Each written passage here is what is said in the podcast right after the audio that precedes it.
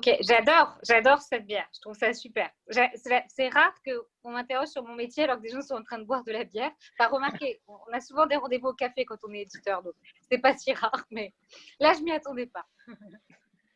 Voilà, c'est parfait. C'est spécial confort. Voilà. Apéro, apéro dînatoire. C'est parfait. Euh, Nathalie Sbero, bonjour et ravi, de, ravi de, votre acceptation d'invitation. Euh, c'est un plaisir de vous avoir. Euh, vous êtes directrice littéraire des éditions de, l'Olivier. Est-ce que vous pouvez commencer par, par, vous présenter, par présenter votre parcours? Vous, ne, Évidemment, vous ne sortez pas du chapeau aujourd'hui. et présenter également votre, votre métier d'éditeur. Comment, comment en êtes-vous venu à ce métier-là?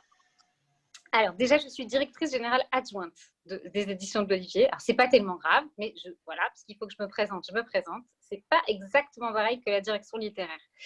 Euh, donc, mon métier, comment j'en suis arrivée là, comment je suis arrivée à, être éditrice? En fait, de mes 3 à mes 21 ans, j'ai voulu être prof.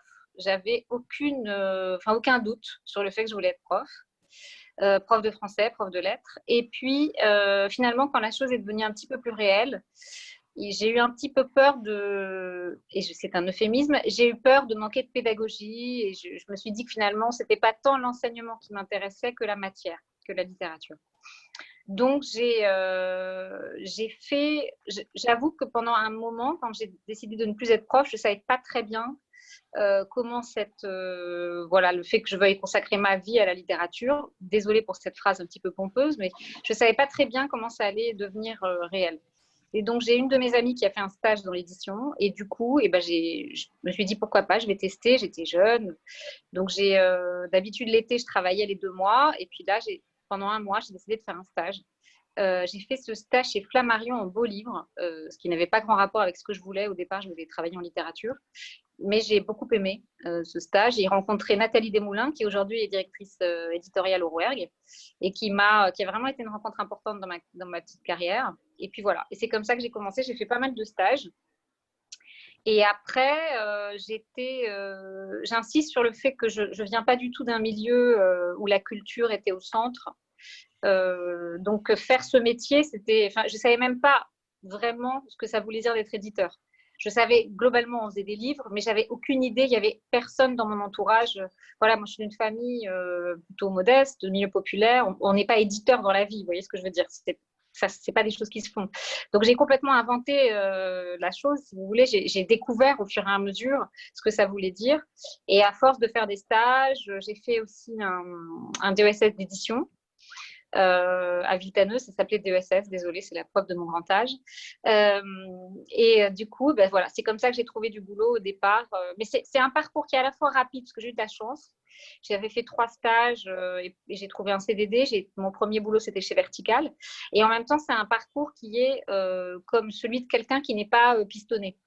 C'est-à-dire que j'ai monté les échelons petit à petit. Je ne suis pas arrivée éditrice à, 23 ans. J'étais d'abord secrétaire d'édition, puis assistante d'édition, etc. Et j'ai monté les échelons petit à petit. J'insiste sur ça parce que c'est quand même un métier où la cooptation euh, par rapport au milieu social marche beaucoup. Donc moi, j'avais cette réserve en fait quand je suis arrivée. Je me disais, j'y arriverai pas puisque je n'ai pas papa, maman. Euh, personne ne pouvait entre guillemets m'introduire dans, ce milieu. Et, c'est vrai que euh, c'est de moins en moins le cas. Je pense que c'est un truc vraiment de que ma génération apporte. Il y a de plus en plus d'études pour être éditeur, et puis il y a de plus en plus de parcours comme ça au mérite. Mais euh, il y a 20 ou 30 ans, c'était pas si courant, en fait. C'était pas si courant que des gens qui n'avaient pas du tout, euh, euh, entre guillemets, cette culture professionnelle y parviennent. Voilà. Alors ça, c'est vraiment à résumer à gros traits. Donc, la première maison d'édition dans laquelle j'ai travaillé, c'est Vertical. Ensuite, j'ai travaillé aux éditions de l'Olivier. J'y suis restée 9 ans. Puis, je suis partie. j'ai dirigé la collection de littérature étrangère de Rivage 2013 à 2019. Et maintenant, je dirige l'Olivier avec Olivier Cohen. Voilà, voilà le parcours. Donc, c'est, je vous dis, c'est, c'est à la fois beaucoup de chance. Et vraiment, je ne peux pas dire, je peux pas me plaindre de cette carrière. Mais en même temps, euh, c'est du travail et parfois de la lenteur. Je tiens à le dire. C'est un métier de patience. Alors justement, par rapport à ce rôle de, directrice générale adjointe, euh, comment travaillez-vous avec Olivier Cohen qui a, fondé euh, la, maison, la maison euh, mm. Comment travaillez-vous ensemble? Est-ce que vous êtes réellement, entre guillemets, un binôme sur toute la ligne éditoriale? Mm. Oui oui, oui, on est vraiment. Bah, en fait, comme en plus on se connaît depuis très longtemps, puisque ça fait 15 ans qu'on se connaît, la première fois que j'ai travaillé Olivier, c'était il y a 15 ans. Euh, on se connaît très bien et du coup, on a une vraie euh, complicité de travail. Et là, ma, nouvelle fonction, puisqu'avant j'étais euh, j'étais éditrice à l'Olivier, ma nouvelle fonction fait qu'on est vraiment en duo. Alors évidemment, il a fondé la maison, il est le patron, etc. Donc c'est un duo qui est qui va se voilà, c'est petit à petit quoi que les choses se font en duo là. Mais oui, oui, on est vraiment. ce que ça change, disons, la direction générale par rapport à la direction littéraire, c'est simplement qu'on ne s'occupe pas seulement des textes et pas seulement des stratégies liées au texte, mais de tout. C'est-à-dire, je sais pas moi, les ressources humaines, le commercial, voilà, on a, on a la main sur tout. Après, j'ai toujours travaillé dans des maisons relativement petites. Rivage est une maison plus grosse que l'Olivier. Il y a à peu près une 25 personnes. L'Olivier, c'est 7. Donc, c'est pas du tout le même. Euh, mais c'est quand même des maisons relativement petites. C'est pas des grosses machines. Euh.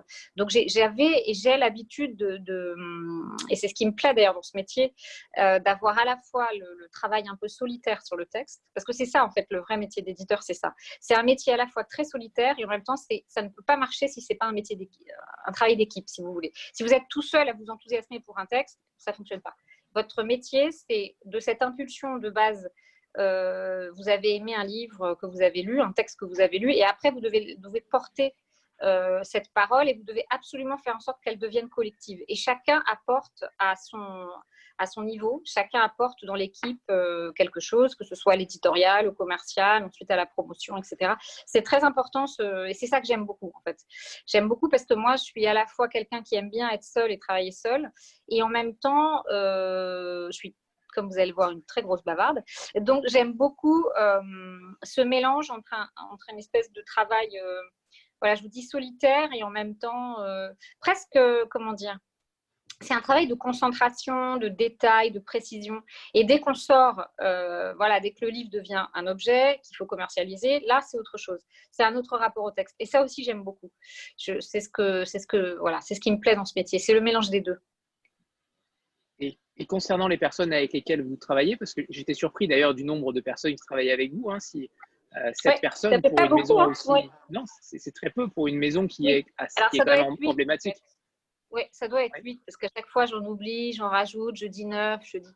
Euh, donc, euh, vous voulez que je vous présente l'équipe, que je vous dise à peu près qui sont les gens, les postes, etc. Oui, avec plaisir. Voilà. Olivier Cohen, je ne vous le présente pas quand même. Il a fondé la maison en 1991, voilà. Euh, avant ça, parce que c'est toujours intéressant, il a été éditeur chez Grasset, chez Mazarine, euh, chez Payot d'ailleurs. Euh, voilà, pas chez Rivage, mais chez Payot. Et voilà, il a fondé sa maison en 91. cette maison appartient au Seuil depuis, je pense, 1993 à peu près. Euh, voilà, plus ou moins, c'est-à-dire euh, il y a eu des années où la maison lui appartenait à, 10%, à 80%, enfin bref, ça a changé. Aujourd'hui, la maison appartient à 100% au seuil, mais elle est totalement indépendante et c'est vraiment une entreprise à part. Euh, c'est important de le dire, c'est pas une collection, c'est pas un département, c'est vraiment une entreprise, mais qui appartient, c'est une filiale en fait du seuil. donc, Olivier, je ne vous présente pas, je ne vous présente plus.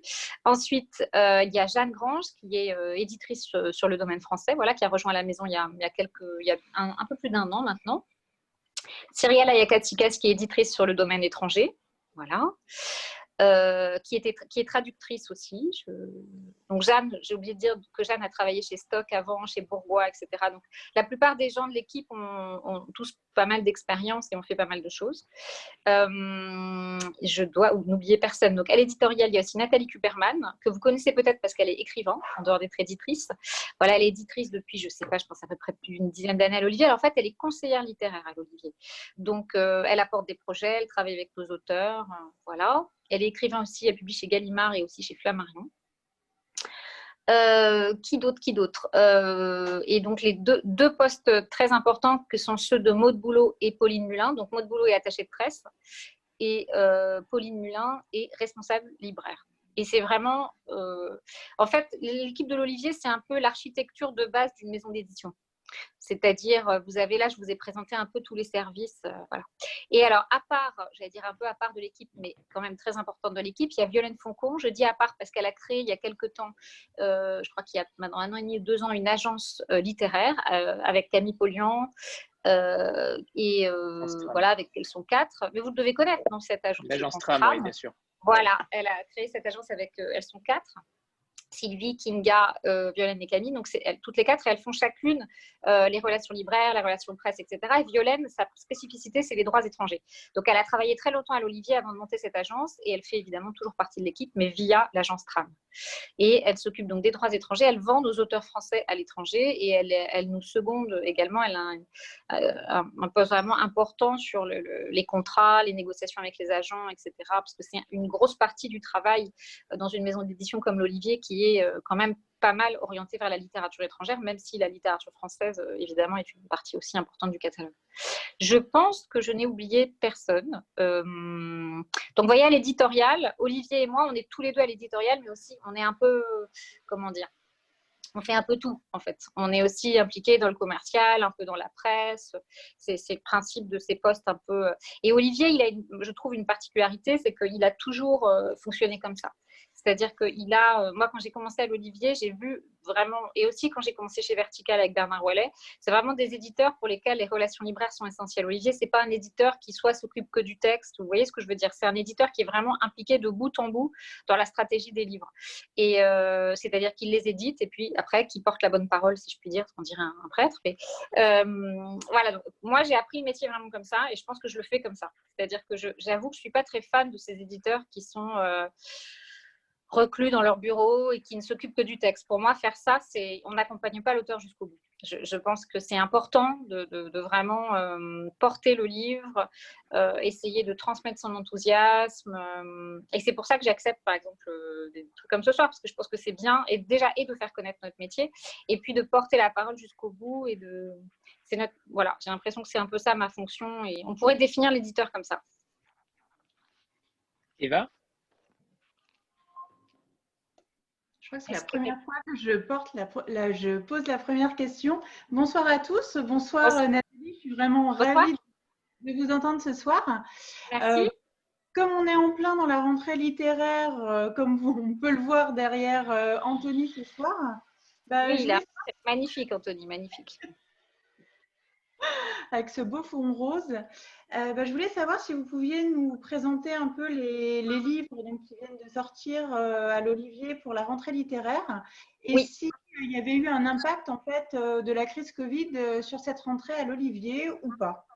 D'accord. Alors, je vais d'abord répondre à la deuxième question, c'est-à-dire l'impact sur la crise.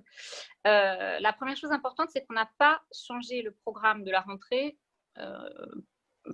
alors que la crise était, euh, les programmes de rentrée décidés depuis assez longtemps et on a, pas, on a décidé de ne pas le changer. La raison principale étant qu'on est une maison qui, de toute façon, publie peu.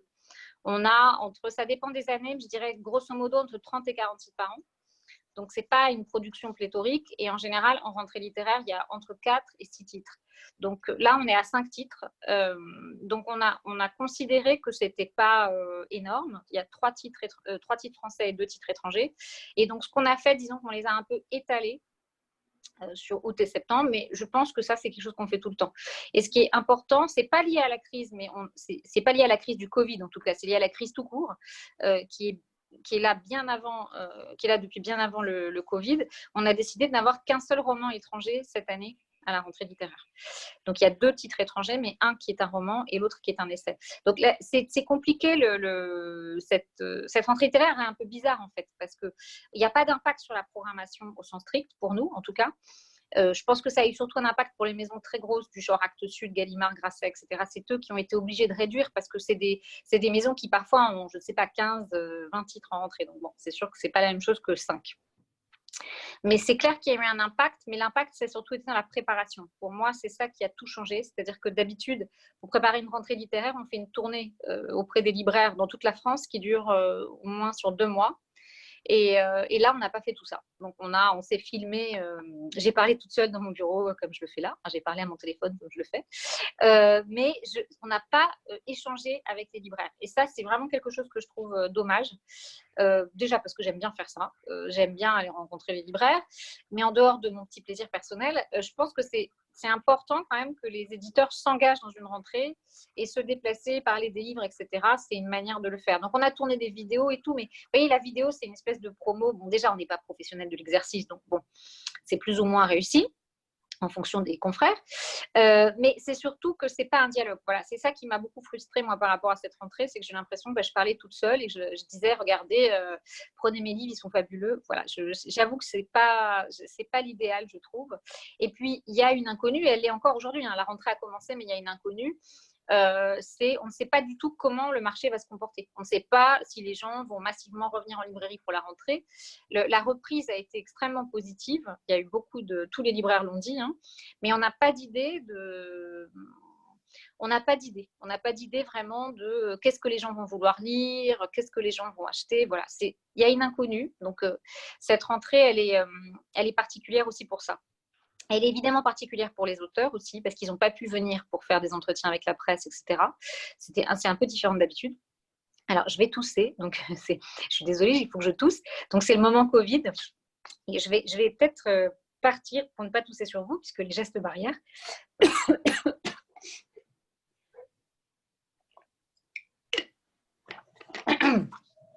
Ça y est. D'où l'intérêt de la bière. Oui, ben j'aurais dû. L'eau, c'est pas c'est pas assez efficace. C'est le moment où on dit qu'on aurait dû mettre un masque en fait. Absolument, parce qu'en fait, je suis en train de vous contaminer tous. Non, mais je ne l'ai pas du tout. J'ai fait 17 tests, enfin peut-être 17, j'exagère, mais enfin, j'en ai fait pas mal, donc non, tout va bien. Donc, je disais que cette rentrée était un peu particulière parce que je tousse sur le gens que je ne connais pas et aussi parce que euh, on n'a pas pu voir les gens et que les auteurs n'ont pas pu se déplacer. Enfin, c'est voilà, c'est un peu particulier. Tout s'est fait à distance ce qui est bien, mais je pense quand même que euh, c'est un métier de contact ou je sais pas, ça joue ces choses-là. Je, Peut-être que je suis un peu vieille France, mais je trouve que ça joue d'avoir un éditeur qui vous dit ou un auteur qui vous parle. Vous voyez, dans nos auteurs, il y a des auteurs qui sont moins bons que d'autres à l'oral et qui sont pour autant des écrivains très doués. Et je pense que ça passe mieux quand on a une fragilité, quand on la voit. Vous voyez ce que je veux dire? Plutôt que derrière l'écran. Je pense que quand on est en train de vivre un moment et on voit un auteur qui est un peu euh, vacillant, mais qui dit de très belles choses, ça, ça, ça a un impact. Là, voilà, on n'a pas eu tout ça. Donc, j'ai trouvé que ça avait donné un peu de froideur à notre métier qui ne l'est pas. Je l'ai regretté. Mais on a quand même euh, réussi à faire cette rentrée. Donc, les livres sont sortis. Je vais vous les présenter dans l'ordre des offices. Donc, ceux qui sont déjà sortis. Alors, j'ai l'impression d'être au téléachat, mais là, c'est donc Une bête aux aguets de Florence Sévos, que vous voyez sûrement à l'envers, je ne sais pas. Euh, bon, c'est bon? D'accord. Donc, Une bête aux aguets de Florence Sévos. Je ne sais pas si vous connaissez Florence Sévos, c'est un auteur que l'Olivier publie pratiquement depuis le début. Je crois que son premier livre, c'est en 92. Euh, elle a écrit aussi pour la jeunesse. Elle est aussi scénariste. Elle a, elle a coécrit le scénario de euh, Camille Redouble avec Noémie Lovski notamment.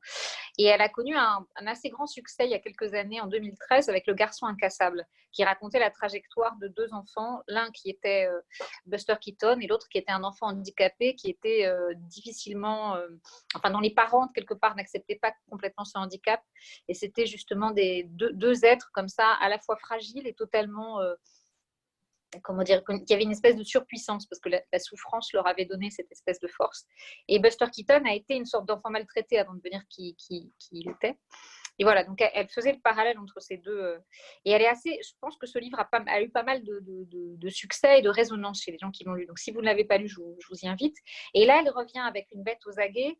Euh, toujours, euh, elle a une une espèce d'attirance pour euh, l'entre-deux, pour ces périodes de, l'enfance. Là, c'est une adolescente, mais c'est vraiment juste avant qu'on considère que c'est vraiment une jeune adulte. Ou... Donc, c'est une adolescente qui s'appelle Anna et qui, du jour au lendemain, euh, ne croit plus au monde. C'est-à-dire qu'elle est complètement. Euh, la réalité lui semble étrange. Elle a une sorte de distance. Euh, et puis surtout, arrivent des phénomènes curieux. Elle l'évite et elle est très attirée tout à coup par le sang et elle, elle perçoit que quelque chose, quelque chose se passe. Si je voulais trouver une comparaison juste pour ce livre, je dirais c'est la métamorphose de Kafka. Vous vous souvenez de Grégor Samsa qui, est, qui de sang qui devient un insecte un cafard, et ben c'est parfaitement ça. C'est-à-dire qu'il y a dès le départ, dès les premières lignes, une sorte d'atmosphère particulière, une étrangeté. On ne sait pas très bien si on est dans un roman réaliste ou dans, carrément dans le fantastique. Elle reste toujours à la lisière de tout ça. Et c'est un texte qui est écrit vraiment à la perfection. C'est-à-dire qu'il n'y a pas, c'est un texte court. Euh, c'est rare de lire des livres où on se dit on ne peut pas retirer un mot. Tout est absolument parfait. C'est bouleversant parce que c'est un livre, ce que je vous disais sur le, ces espèces de moments incertains dans la vie. Alors on peut très bien le lire. Euh, soit comme un texte qui est à la lisière du fantastique, soit comme, un, comme une sorte de parabole, comme un roman sur le malaise de grandir. Il y a beaucoup d'interprétations possibles dans ce livre. Euh, je, vous, voilà, si vous aimez, je ne sais pas, Laura Kachishke, par exemple, qui a aussi ce don pour les ambiances étranges. On ne sait jamais très bien si on est dans un polar, dans un elle, sait très bien faire ça, ces textes qui, sont, euh, qui, peuvent basculer. Il y a vraiment quelque chose de cet ordre-là chez, Florence Sévos. Je pense aussi au Tour d'écrou de Henry James. Je ne sais pas si vous aimez ce texte, moi j'adore. Euh, voilà, c'est un texte euh, très singulier. Il y a une voix, et je, pense que personne, enfin, elle a une place totalement à part pour moi dans la littérature française, Florence. D'ailleurs, depuis le début, je vous fais souvent des références à de la littérature étrangère. Je pense que Florence a vraiment quelque chose de, parfaitement inédit. Il y a une grande poésie aussi dans ce livre, puisque c'est un personnage qui lévite, c'est un personnage qui. Le, début, vraiment, est. Je, voilà, ça dit beaucoup de choses. Je vais pas vous le lire, mais complètement, mais juste trois, quatre phrases, parce que je pense que ça vaut le coup. Elle dit. Je me suis aperçue depuis quelque temps que je ne croyais plus au monde. Les escaliers du métro, ses couloirs et le claquement brutal des portes de sortie, je n'y crois plus. La table en bois à laquelle je suis assise, les pieds de cette table qui grince un peu sur le parquet de hêtre quand je m'y appuie, l'appartement de la voisine sous le parquet, je n'y crois plus. Le téléphone que j'ai à la main, son boîtier de plastique noir, les fils et les rêvés minuscules qui s'alignent à l'intérieur, je n'y crois plus, etc. Et du coup, voilà, je vous disais, elle ne croit plus au monde. Et on se rend compte en fait qu'elle est, euh, depuis, depuis très longtemps, elle a attrapé une maladie. Et un jour, on lui a dit, voilà, il faut que tu prennes ces petites pilules. Et elle en a marre de tout ça, puisque vous imaginez, c'est une vie extrêmement contrainte. C'est rien, c'est juste prendre une pilule, mais elle, elle ne sait pas pourquoi elle prend ça. Et petit à petit, elle va décider de désobéir. C'est pour ça que je vous disais que pour moi, c'est aussi une forme de parabole de ce qu'est la, fin de l'enfance, en fait. Elle décide de désobéir, donc quelque part de devenir adulte. Voilà, c'est un livre euh, magnifique. Comme vous l'avez compris, je suis très enthousiaste. Mais c'est un livre vraiment euh, particulier et très, très, très beau. L'autre texte de la rentrée qui est sorti le 20 août, je continue le téléachat, c'est Walker de Robin Robertson. Vous le voyez ou pas? Je ne sais pas si vous le voyez bien. Alors, c'est un roman, je vous disais tout à l'heure, on a décidé d'avoir un seul roman étranger à cette rentrée parce que, euh, on le sait, c'est de plus en plus difficile pour la littérature étrangère. Et puis aussi parce que euh, les libraires vous le disent, il y a trop de livres. Hein, vous entendez ça tout le temps, on, entend tout le temps ça, il y a trop de livres, et c'est vrai. Donc on s'est dit, à force de dire, oui, c'est vrai qu'il y a trop de livres, mais ne pas en publier moins, il faut qu'on montre un signe. Et ce signe, ça a été donc un seul roman étranger. Il est aussi très particulier, et euh, je pense que c'est encore, quand on a un texte comme ça, il faut vraiment le défendre euh, pour ce qu'il est et euh, comment dire, mettre en avant sa singularité. Walker raconte l'histoire d'un vétéran de la Seconde Guerre mondiale qui euh, est traumatisé par les champs de bataille et qui va commencer une espèce d'errance euh, dans l'Amérique. Donc, il va errer à travers trois villes, New York, Los Angeles et San Francisco. Ce qui est exceptionnel dans ce livre, c'est que euh, ce livre est traversé en fait par l'idée qu'on se fait de l'Amérique c'est un poète, Robin Robertson, l'auteur est un poète écossais, pourtant il a écrit un roman américain. Et en fait, je pense qu'on a tous en tête une espèce de légende de l'Amérique. Hein. New York, San Francisco, Los Angeles, ce sont des villes qui sont pour nous tous, qui résonnent en photographie, en cinéma, en littérature. Et en fait, il se balade à la fois à travers l'Amérique, mais surtout à travers la légende de l'Amérique. Et en particulier, ce Walker est fan de... Euh, de, films noirs. Donc, on croise en, comme des silhouettes dans le livre Lorraine Bacall, Humphrey Bogart, euh, qui cite Les Passagers d'Ennemis. Il cite pas mal de, films noirs. Euh, j'en connaissais certains, d'autres pas du tout. Mais il joue avec cette espèce de, de, de fascination qu'on peut avoir pour Hollywood. Et c'est déjà l'Amérique qui se commente elle-même, si vous voulez. Hollywood, c'est déjà une Amérique complètement magnifiée. Euh, euh, il y a aussi des vétérans dans les, dans les films noirs, mais, mais c'est une Amérique complètement rêvée. Et ce qui est assez fort dans le livre, c'est que euh, ce qu'il voit à l'écran, c'est-à-dire une Amérique qui est certes magnifique, mais qui est quand même complètement rongée par la corruption, par le crime, par la fin de la morale, c'est exactement ce qu'il est en train de vivre dans la, dans la réalité sa vie, en quelque sorte, est un film noir.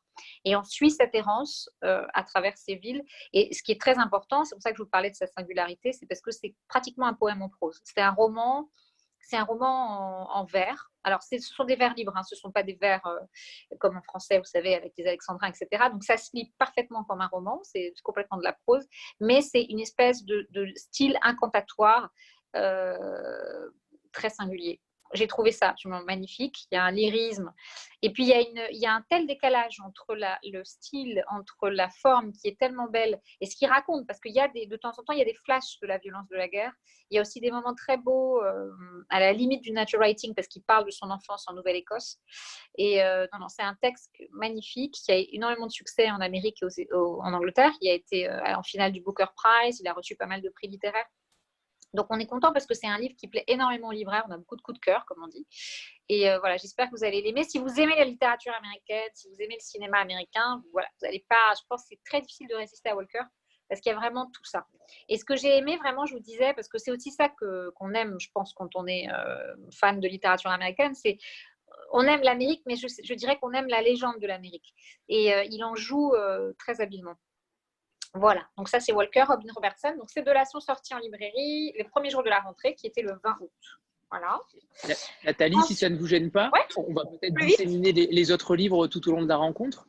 Comme bah, ça, ça. Il en reste trois. Ouais. Quand vous Il en reste trois, hein, c'est ça. Comme ça, on, dissémine un petit mm. peu. Euh, Stéphanie Oui, bonsoir euh, Nathalie, bonsoir à tous. Vous m'entendez? Oui, d'accord. Euh, alors moi, euh, j'ai regardé sur le site euh, en fait de l'Olivier et il y avait une rétrospective assez intéressante des, années en fait d'édition. Et notamment, enfin, vous devez connaître le texte, mais il y avait les dix commandements de l'éditeur écrits par Olivier Cohen. Oui, tout à fait. Donc, évidemment, des choses, des choses qui, qui, tombent sous le sens, comme par exemple, ne publie que des livres que tu aimes vraiment. Mm. Mais il y a un onzième commandement et qui est assez intrigant euh, donc, je vous le lis. Un éditeur publie les livres que les gens n'ont pas envie de lire, sinon à quoi servirait-il?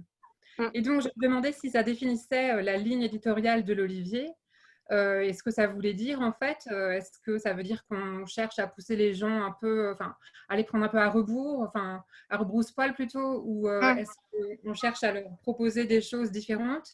Et mm. question supplémentaire, j'aurais voulu savoir s'il y avait un douzième commandement, quel serait le vôtre personnellement? Alors, le problème du 12e, c'est que déjà, il faudrait que je relise les 10 commandements d'Olivier, parce que je vous avoue que je ne les ai pas complètement en tête. Donc, pour le 12e, je vais réfléchir un peu.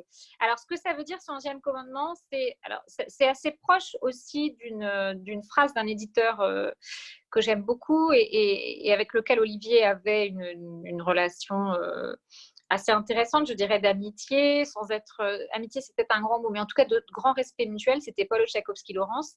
Et Paul Tchaikovsky-Laurence disait euh, Je cherche à euh, vendre les livres que j'achète et non pas acheter les livres qui se vendent. C'est-à-dire, et je pense que c'est très proche de la phrase d'Olivier. Ce que ça veut dire, c'est que, y a, en fait, il y a deux manières d'être éditeur, pour, être, pour caricaturer un peu. Désolée si c'est trop caricatural. Mais il y a des éditeurs qui se disent voilà, qu'est-ce qu'aiment les gens en ce moment? Les gens en ce moment, ils aiment si, ça. On fait une liste de ce qu'on estime être les thématiques, les genres à la mode. Et donc, on va chercher à faire ça. C'est-à-dire, je vous dis n'importe quoi. Hein. On aime le natural writing, hop, on va faire du natural writing. On aime euh, tel, le, polar, on va faire du polar. Olivier, Paul, etc., tous ces éditeurs-là, ils ne fonctionnent pas comme ça. Il y a un livre qui leur plaît et ils se disent, on va aller chercher les lecteurs pour ce livre. On va aller chercher, on va mettre en relation d'une certaine manière ce livre et les, lecteurs euh, auxquels euh, il, correspond. Et c'est vraiment pas le même métier. C'est-à-dire que ce qui ne veut pas dire qu'il y a une manière plus noble d'être éditeur, etc. En tout cas, c'est pas ce que je dis. Mais je dirais que moi, je me dis pas quand j'aime un bouquin, j'ai envie de le publier parce que ça va plaire, parce que ça répond à telle telle recette. Je me dis, il faut le faire. J'ai envie de le faire. Je suis sûre que c'est un livre qui peut intéresser les gens autant que ça m'a intéressé, autant que ça m'a plu, autant que ça m'a ému, autant que ça m'a amusé, ce que vous voulez. Les verbes peuvent être très différents. Et à ce moment-là, c'est vous, c'est toute l'équipe de la maison qui va faire le chemin. Et pour moi, c'est ça que veut dire ce commandement. C'est-à-dire, euh, les gens n'attendent pas particulièrement euh, tel ou tel livre. Vous voyez ce que je veux dire? Ils ne se disent pas, euh, je ne sais pas, par exemple, pour prendre le, le quai de qui est un des plus, de Florence Aubenas, qui est un des plus gros succès d'Olivier. Personne n'attendait ce livre. Vous voyez ce que je veux dire? Florence Aubenas, quand elle a écrit ce texte, elle est sortie, elle, était, euh, elle avait été quelques années avant otage en Irak. Au fond, tout le monde attendait le livre de Florence Aubenas qui raconte sa captivité. Hors de question. De, publier ça et hors de question pour Florence de l'écrire. Et donc, le, lien d'amitié euh, et de respect qu'avaient euh, Florence et Olivier, voilà, Florence a eu envie de faire cette enquête, de se mettre dans la peau de cette, de, cette femme. voilà, comment ça se passe quand on n'a rien, qu'on trouve ce boulot sur ce, sur ce bateau de femme de ménage. Et on a fait le, j'espère que vous avez tous lu ce livre, le très grand livre, cette très grande enquête. Enfin, c'est plus que ça, c'est vraiment un très grand livre. C'était pas un livre qui, qui attendait qui attendait ça Personne. Donc c'est ça le travail de l'éditeur et c'est ce que j'aime beaucoup à l'Olivier, c'est ce que j'ai toujours aimé dans cette maison. Avant même d'y travailler, c'est pour ça que je voulais y travailler, parce que j'ai, euh, voilà, j'avais l'impression que c'est vous qui créez l'espace en fait quand vous êtes éditeur. Et Olivier sait faire ça, euh, et c'est ce que j'aime. Voilà. Pour moi, c'est vous qui créez le désir le désir n'est pas forcément là. Alors, il arrive que parfois ça, corresponde. Vous voyez ce que je veux dire? Vous publiez un livre, il est euh, précisément celui que vous voulez publier et il correspond exactement à l'air du temps. Parfait, on ne va pas le refuser. Je pense que c'était le cas, par exemple, quand Olivier a publié les corrections de Jonathan Franzen en, ça devait être en 2002 en France, il est sorti en 2001 aux États-Unis. Ça, venait de, voilà, il y avait le, 11 septembre qui venait de se produire. Le livre a eu un succès immense parce que tout à coup, c'était une espèce de peinture de l'Amérique avant le septembre, etc. Mais ça, c'est des coïncidences, vous voyez, c'est des, c'est des choses qu'on ne peut pas maîtriser. Mais quand on est un éditeur, euh, voilà, comme les Olivier, comme on l'est tous aux éditions de l'Olivier, et puis comme beaucoup d'autres, hein, je vous citais POL, j'ai cité Vertical, il y en aurait énormément à citer, euh, c'est plutôt l'inverse, c'est plutôt le chemin inverse. Euh, voilà, je ne sais pas si j'ai répondu à votre question, si, si, ça vous, si cette réponse vous satisfait. Parce que comme je ne vous entends pas, je n'ai pas de retour, je, voilà. j'ai l'impression de parler seule, euh, à me parler seule. Euh, donc, sinon, vous m'aviez dit, c'est ça, le douzième commandement. Est-ce que moi, j'ajouterai un commandement? Oui, c'est ça. Elle, a un problème, elle a un problème de connexion, en fait. Ah, d'accord. Eh oui, elle alterne, donc elle ne peut pas forcément vous répondre, ah, mais oui, c'était le, le, 12e, le 12 commandement. Alors, moi, j'avoue que je ne me souviens pas des 10 commandements d'Olivier. Je me souviens de quelques-uns, mais pas de tous. Euh, le commandement, qu'est-ce que je rajouterais comme commandement? Euh, je ne sais pas si c'est un commandement, mais en tout cas, je dirais que quand on est éditeur, il faut s'habituer à perdre souvent, en fait. C'est-à-dire à avoir. Euh, il faut s'habituer à l'échec. C'est très important. Donc, c'est un conseil en quelque sorte, il faut s'habituer à l'échec. Parce que euh, c'est comme ça, je sais que j'ai l'air d'un gourou de développement personnel en disant ça, j'en suis désolée, mais euh, c'est comme ça qu'on arrive, à mon sens, à construire des succès. Et c'est, je vous disais tout à l'heure, quand je vous parlais de ma petite carrière, c'est un travail de patience et d'endurance. Voilà. Alors voilà, mon deuxième commandement, ce serait ça. Ce serait de dire que le, métier de l'édition, c'est un, un sport, euh, c'est un peu un sport de combat. Il faut être, euh, il faut être vaillant et il faut être patient, vraiment. Euh, l'exemple, enfin, il y a plein d'exemples, mais un des exemples, par Jean-Paul Dubois, par exemple. Bon, Jean-Paul Dubois, c'est pas euh, un prix Goncourt au deuxième livre, hein, c'est pas un succès tout de suite. Et le, le métier d'éditeur, c'est d'avoir cette patience et cette persévérance de suivre Jean-Paul d'un livre à l'autre et surtout d'y croire à chaque fois et de se dire non mais là, là, voilà. Et Olivier et toute l'équipe, parce que c'est vraiment un travail d'équipe, mais il y a cru euh, dès le départ, il a cru dès le départ que Jean-Paul pouvait vraiment être un auteur lu euh, massivement, plaire, etc. et qu'il avait quelque chose en plus. Et, mais ce quelque chose en plus, si vous regardez euh, de manière très, très, j'allais dire, très objective les chiffres, ben, ça vient progressivement. Donc, et c'est ça auquel je crois. Hein. c'est vraiment l'endurance. Alors, je le dis, c'est de la théorie, et parfois j'ai des grands moments de désespoir en me disant j'en peux plus. Mais j'ai quand même toujours cette, euh, cette foi, cette croyance, je ne sais pas comment le dire. Je suis de plus en plus mystique, hein, ça, devient de plus en plus du développement personnel. Euh, mais je crois que c'est important d'être endurant. Et de ne pas se dire, de ne pas se laisser abattre par un échec. On a toujours des échecs. De toute façon, une année éditoriale, c'est la plupart du temps euh, pas mal d'échecs et peut-être 4-5 livres qui marchent vraiment.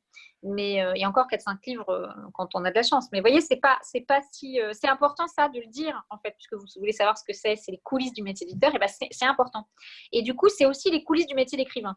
Parce que être écrivain, c'est pas une espèce de success story. Voilà, il y a des moments où on est déçu de ce qui arrive, on est déçu de la réception, euh, où on n'a pas assez de papier, où on en a, mais ils sont pas du tout justes dans la vision qu'on a du livre. Donc euh, voilà, je dirais, je sais pas vraiment un commandement. Alors je ne sais pas comment le faire. Je vais le faire à ma sauce puisque c'est Olivier qui a fait les commandements. Je vais le faire à ma manière à moi. Mais je dirais c'est un conseil. C'est vraiment cette idée que il faut résister. Voilà. En sachant que vous passez sûrement votre temps à, dire non, euh, j'imagine, au manuscrit que vous, mm. que vous recevez. En fait, on dit 90% du temps non quand on est éditeur et 10% du temps, on dit oui. Donc, quand on dit oui, c'est vous, vous dire à quel point c'est un oui qui compte. Parce qu'on a beaucoup dit non. Donc, euh, ouais, c'est important. Alors, il n'y a plus du tout de lumière, moi, dans mon bureau. Ça devient, ça devient complètement bizarre. Je parle seule dans le noir. Ah, mais là, il y en a trop. Oui, non, mais là, il y en a beaucoup trop. C'est un filtre Instagram. Mais non, pas du tout. C'est la lumière qui est juste derrière l'ordinateur. Du coup, j'ai l'air un peu bronzée, mais pas si mal. Sandra? Oui, merci. Bonsoir, euh, Nathalie. Bonsoir. Euh, euh, bah, je vais revenir un petit peu sur la rétrospective, plus ou moins, dont parlait Stéphanie tout à l'heure, qui avait été faite, je crois, à l'occasion des 20 ans, hein, c'est ça? Oui, oui tout à fait. donc, c'est bientôt les 30 ans oui, de, on les la maison. On les prépare, on les prépare. oui, sans doute. Euh, je voulais savoir si vous pouviez faire un petit peu le, point sur finalement l'évolution de, la maison là, sur ces 30 ans, euh, notamment sur euh, les choix éditoriaux, peut-être sur les formats aussi. quelles ont été les évolutions? Voilà, Puisque 30 ans, quand même, c'est beaucoup hein, déjà. Mmh. Il y a certainement eu des choses qui ont changé. essayer de faire un petit peu le, le tour sur, sur ça. Alors, il y a des choses qui ont changé, mais c'est des évolutions plus que des révolutions. Je pense qu'il y a 30 ans, la production de l'Olivier était peut-être un peu moins. Il devait peut-être y avoir 25 titres, 20-25 titres, et maintenant c'est plutôt entre 30 à 40. Mais ce n'est pas énorme comme changement. Je veux dire, il n'y a pas de. Il n'y a pas de il n'y a pas de révolution. Les, changements, c'est euh, avec le temps, il y a un catalogue français qui s'est vraiment développé. Ça, a toujours été le cas. Olivier a toujours été un éditeur des deux domaines. Mais je pense qu'avec le temps, le, catalogue français s'est développé déjà en nombre de titres. Avec le temps, il y a eu des collections qui ont été arrêtées. Je ne sais pas, par exemple, il y a, pendant quelques années, il y a eu la revue Penser rêver, qui était une revue de psychanalyse. Il y a eu la collection euh, des romans graphiques qui s'appelait Olivius. Il y avait une collection qui s'appelait Marge, euh, qui a été arrêtée aussi. Donc, je dirais qu'une des évolutions, c'est ça. C'est des tentatives qui, finalement, n'ont pas forcément été euh, enfin voilà, qui, à un moment ne correspondaient plus à la maison et qui ont été arrêtés. Euh, mais je dirais que ce qui est étonnant dans cette maison, c'est sa stabilité. C'est-à-dire qu'il y a la même maquette depuis 30 ans. Alors, elle a évolué forcément, parce que les, illustrations, vous voyez comment est la maquette de l'Olivier. forcément, ces illustrations-là, en quelque sorte, elles ont suivi l'air du temps. Vous voyez ce que je veux dire? C'est l'avantage de cette maquette, c'est qu'elle est à la fois, donc là avec ma lumière c'est atroce, cette maquette est intéressante parce qu'elle euh, elle, est, toujours assez moderne, je trouve, assez graphique, assez euh, reconnaissable surtout. Mais là, on a une forme de liberté. On peut avoir des illustrations qui, sont euh, très différentes. Donc, je dirais que c'est une maison qui, avec le temps, a trouvé son rythme de croisière, mais qui a quand même toujours eu une ligne assez, assez nette, c'est-à-dire des livres littéraires plutôt, clairement. Ce qui ne veut pas dire que la littérature que la littérature n'est pas grand public, ou puisqu'il y a eu des très grands succès. Hein, je, sans parler de, je parlais de Jean-Paul Dubois, je parlais de Florence Aubenas, il y a eu La route de, Corac McCarthy, il y a eu Les corrections de Jonathan Franzen. Enfin, il y a eu beaucoup de livres qui ont été des très très grands succès, d'autres qui ont été simplement des grands succès, euh, ce qui est déjà très bien. Euh, donc, je pense que vraiment cette, la qualité littéraire, c'est vraiment une constante de la maison. Mais il y a aussi euh, il y a quelque chose que j'aime bien l'Olivier, c'est qu'il n'y a pas écrit roman sur les couvertures ou récit, où il n'y a pas de choix du genre. Euh, ça, c'est important et c'est une vraie euh, c'est une vraie constante sur 30 ans, c'est-à-dire que c'est une maison qui est assez ouverte sur ces questions. Euh, on peut publier, voilà, Florence Omnas, c'est de la non-fiction, c'est pas pas du roman. il y a des romans. Je vous parlais de Walker, qui est un roman un peu particulier. Voilà, je pense que c'est une maison qui est qui est qui est ouverte, qui a un vrai. Olivier, il a une capacité à aimer des choses très différentes. Il y a une ligne directrice. Je sais pas, je crois que lui-même, il a du mal parfois à, répondre à cette question. Euh, je suis censée avoir plus de distance, mais finalement, je ne peux pas vous dire. Je crois que la plupart des éditeurs ne sauraient pas définir leur ligne éditoriale. Ou alors, euh, quand elle est très claire, comme, voilà, je vous disais tout à l'heure, euh, Natural Writing, voilà, Gallmeister, il a une ligne, il y a une espèce d'univers littéraire. Bon, euh, mais l'Olivier, non, y a toujours eu des textes très différents. Il n'y a, pas, a pas grand rapport, si vous y réfléchissez bien, entre euh, Raymond Carver et euh, je ne sais pas qui je vais prendre. là, dans, tête, je n'ai que des exemples où il y a un rapport avec Raymond Carver, évidemment. Mais au fond, voilà, est-ce qu'il y a un rapport entre Raymond Carver et Florence Aubenas? Sur le papier, non. Mais en fait, si.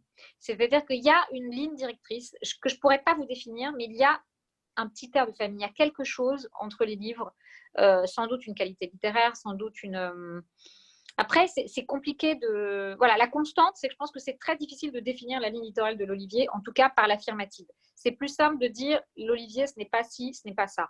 Mais c'est plus compliqué de vous dire, euh, voilà. Et, en 30 ans, il y a eu donc des évolutions, je vous disais tout à l'heure, effectivement, peut-être des, des, collections qui ont changé. Mais sinon, je crois qu'il y a vraiment une croyance forte dans la littérature de qualité et avec cette idée qu'elle peut toucher tout le monde et que ce n'est pas réservé à une élite. Vous voyez, ça, c'est important. Parce que souvent, aujourd'hui surtout, en 2020, quand on vous dit d'un livre que c'est un livre de grande qualité littéraire, on a l'impression que vous dites « Oula ». Vous voyez, c'est comme si c'était un problème. Vous devez presque vous en excuser. Et je pense que l'Olivier s'est jamais excusé sur la qualité littéraire et a toujours pensé que c'était accessible. Il y a quelque chose dans les textes, quel que soit son bagage, euh, quand c'est des vrais grands livres, quelque chose, vous, touche. Et La Route, pour moi, c'est un très bon exemple, La Route de, de Cormac-McCarthy.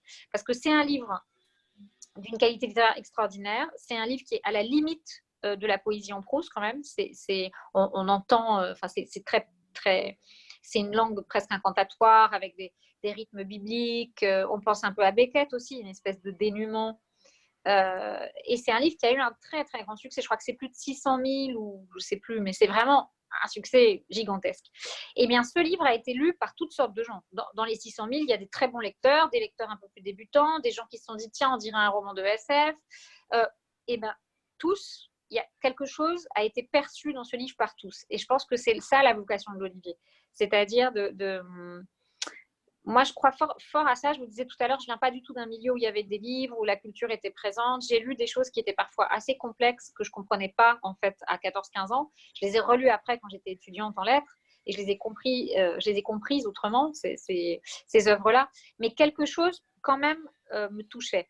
Et ça, c'est important. Je pense que c'est vraiment quelque, quelque chose qui structure euh, la maison, les éditeurs qui y ont travaillé, qui travaillent cette idée que la littérature, c'est pas un gros mot en fait de faire de la littérature. Nicole?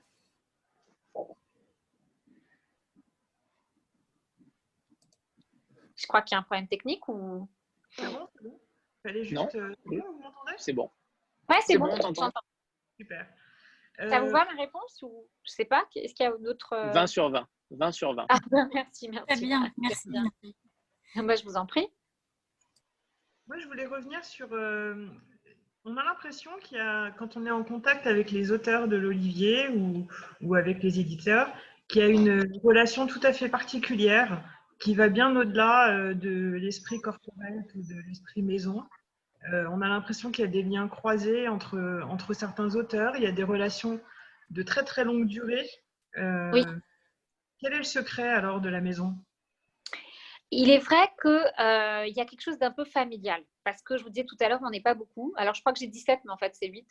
Euh, on n'est pas beaucoup. Et euh, il y, a deux choses. La première, quelqu'un Olivier fonde sa maison. Ça veut dire que c'est le goût d'une personne. Et ensuite, ce goût, parce qu'on ne peut pas être dans un exercice euh, égocentrique pendant 30 ans, donc il a trouvé des gens avec qui travailler. Des éditeurs, des, auteurs, bien sûr, mais des éditeurs, des éditrices surtout. C'est pratiquement toujours des éditrices, avec lesquelles il avait cette affinité. Et, en fait, l'édition, pour moi, enfin la manière dont on l'a fait, l'édition, c'est une histoire d'affinité. Donc, vous avez des affinités avec des textes, vous avez des affinités avec des gens.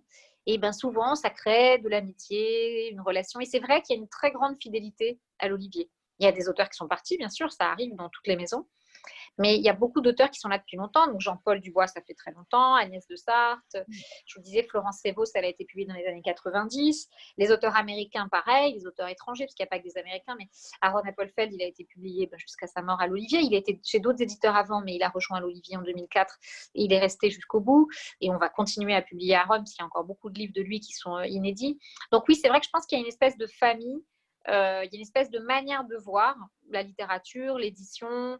Et puis, euh, voilà, je crois que c'est quelque chose qui nous lie. Et voyez le fait que je, je suis revenue à l'Olivier alors que j'en étais partie pendant sept ans c'est vous dire aussi à quel point c'est un truc de famille. Quoi. Je pense qu'il y a quelque chose de cet ordre-là. Mais c'est pas une famille, euh, c'est une famille qui s'est choisie. Hein. C'est pas une famille des liens de sang, c'est une famille intellectuelle. Et c'est vrai qu'il y, a des auteurs qui. Euh, ce qui est intéressant dans ce catalogue, c'est qu'il y a beaucoup d'auteurs français qui sont venus euh, grâce à, à, des titres étrangers qu'ils aimaient beaucoup. Par exemple, je sais qu'Olivier Adam, quand il a été publié à l'Olivier, il était là parce que c'était la maison de Richard Ford, de Raymond Carver, et moi aussi en fait.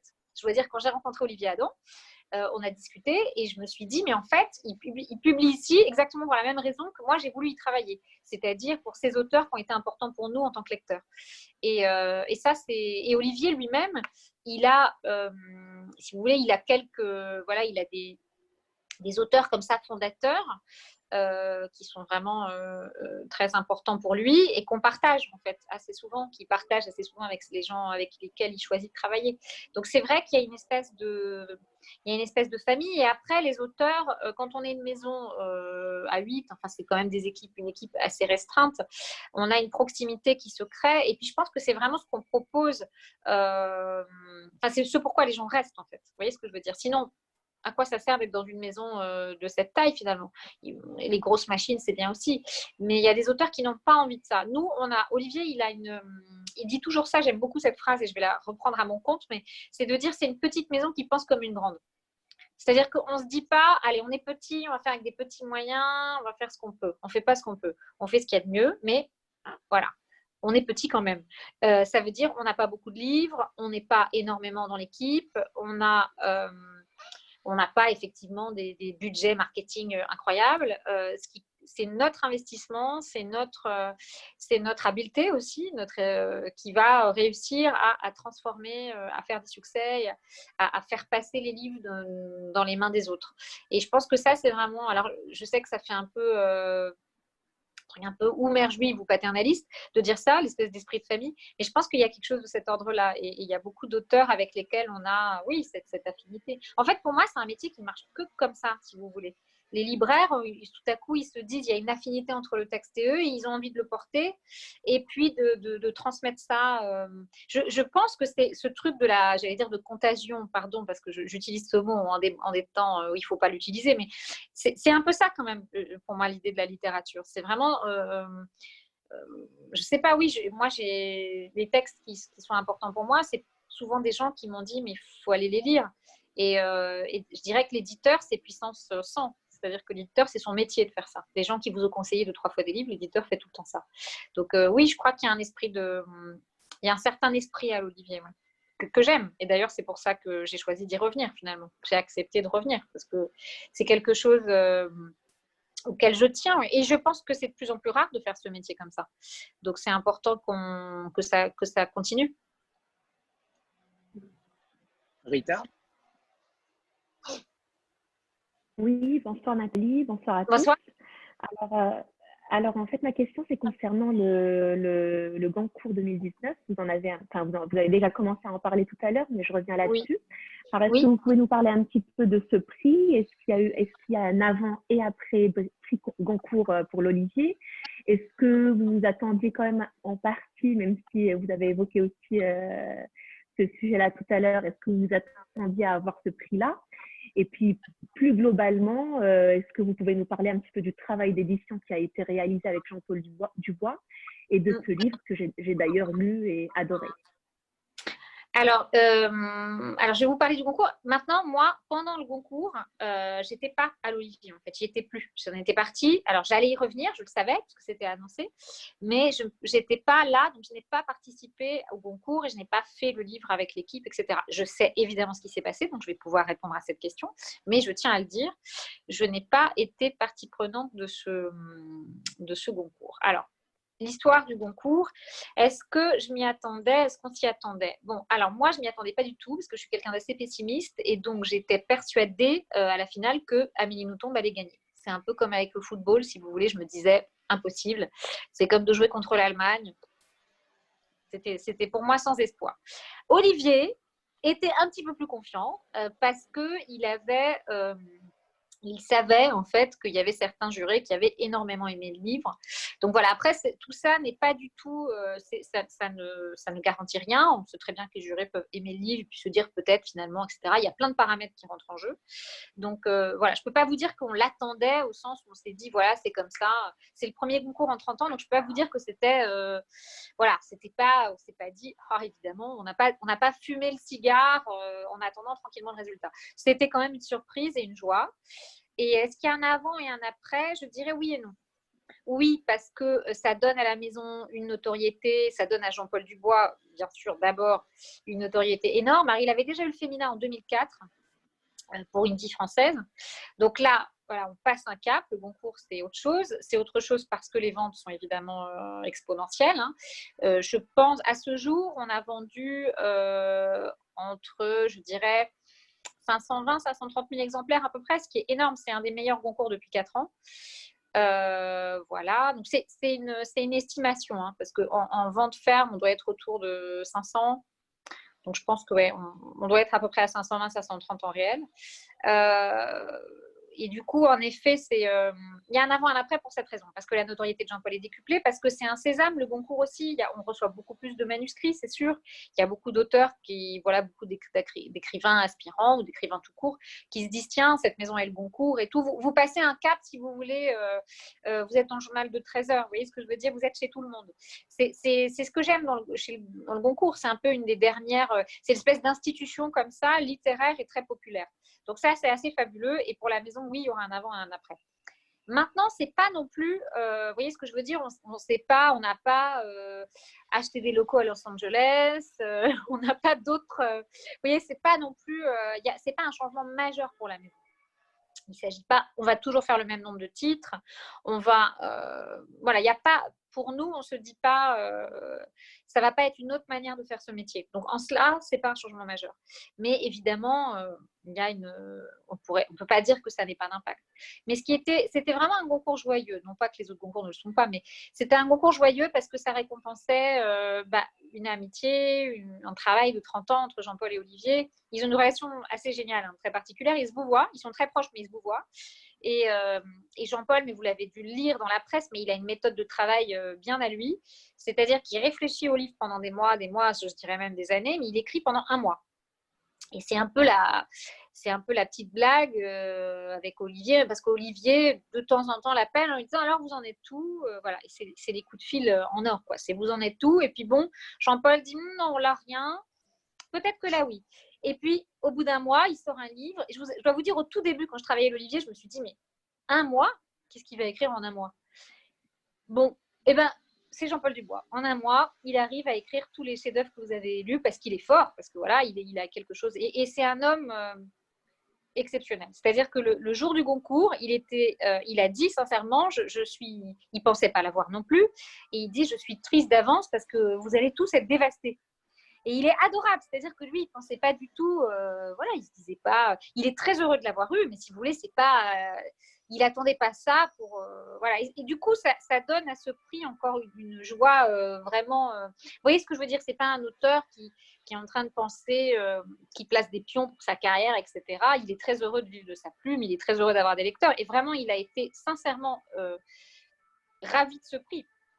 Et bon, voilà, après la vie continue, il est rentré à Toulouse, euh, il, a, il s'est occupé de son chien qui, euh, qui est mort d'ailleurs, sa chienne qui est morte.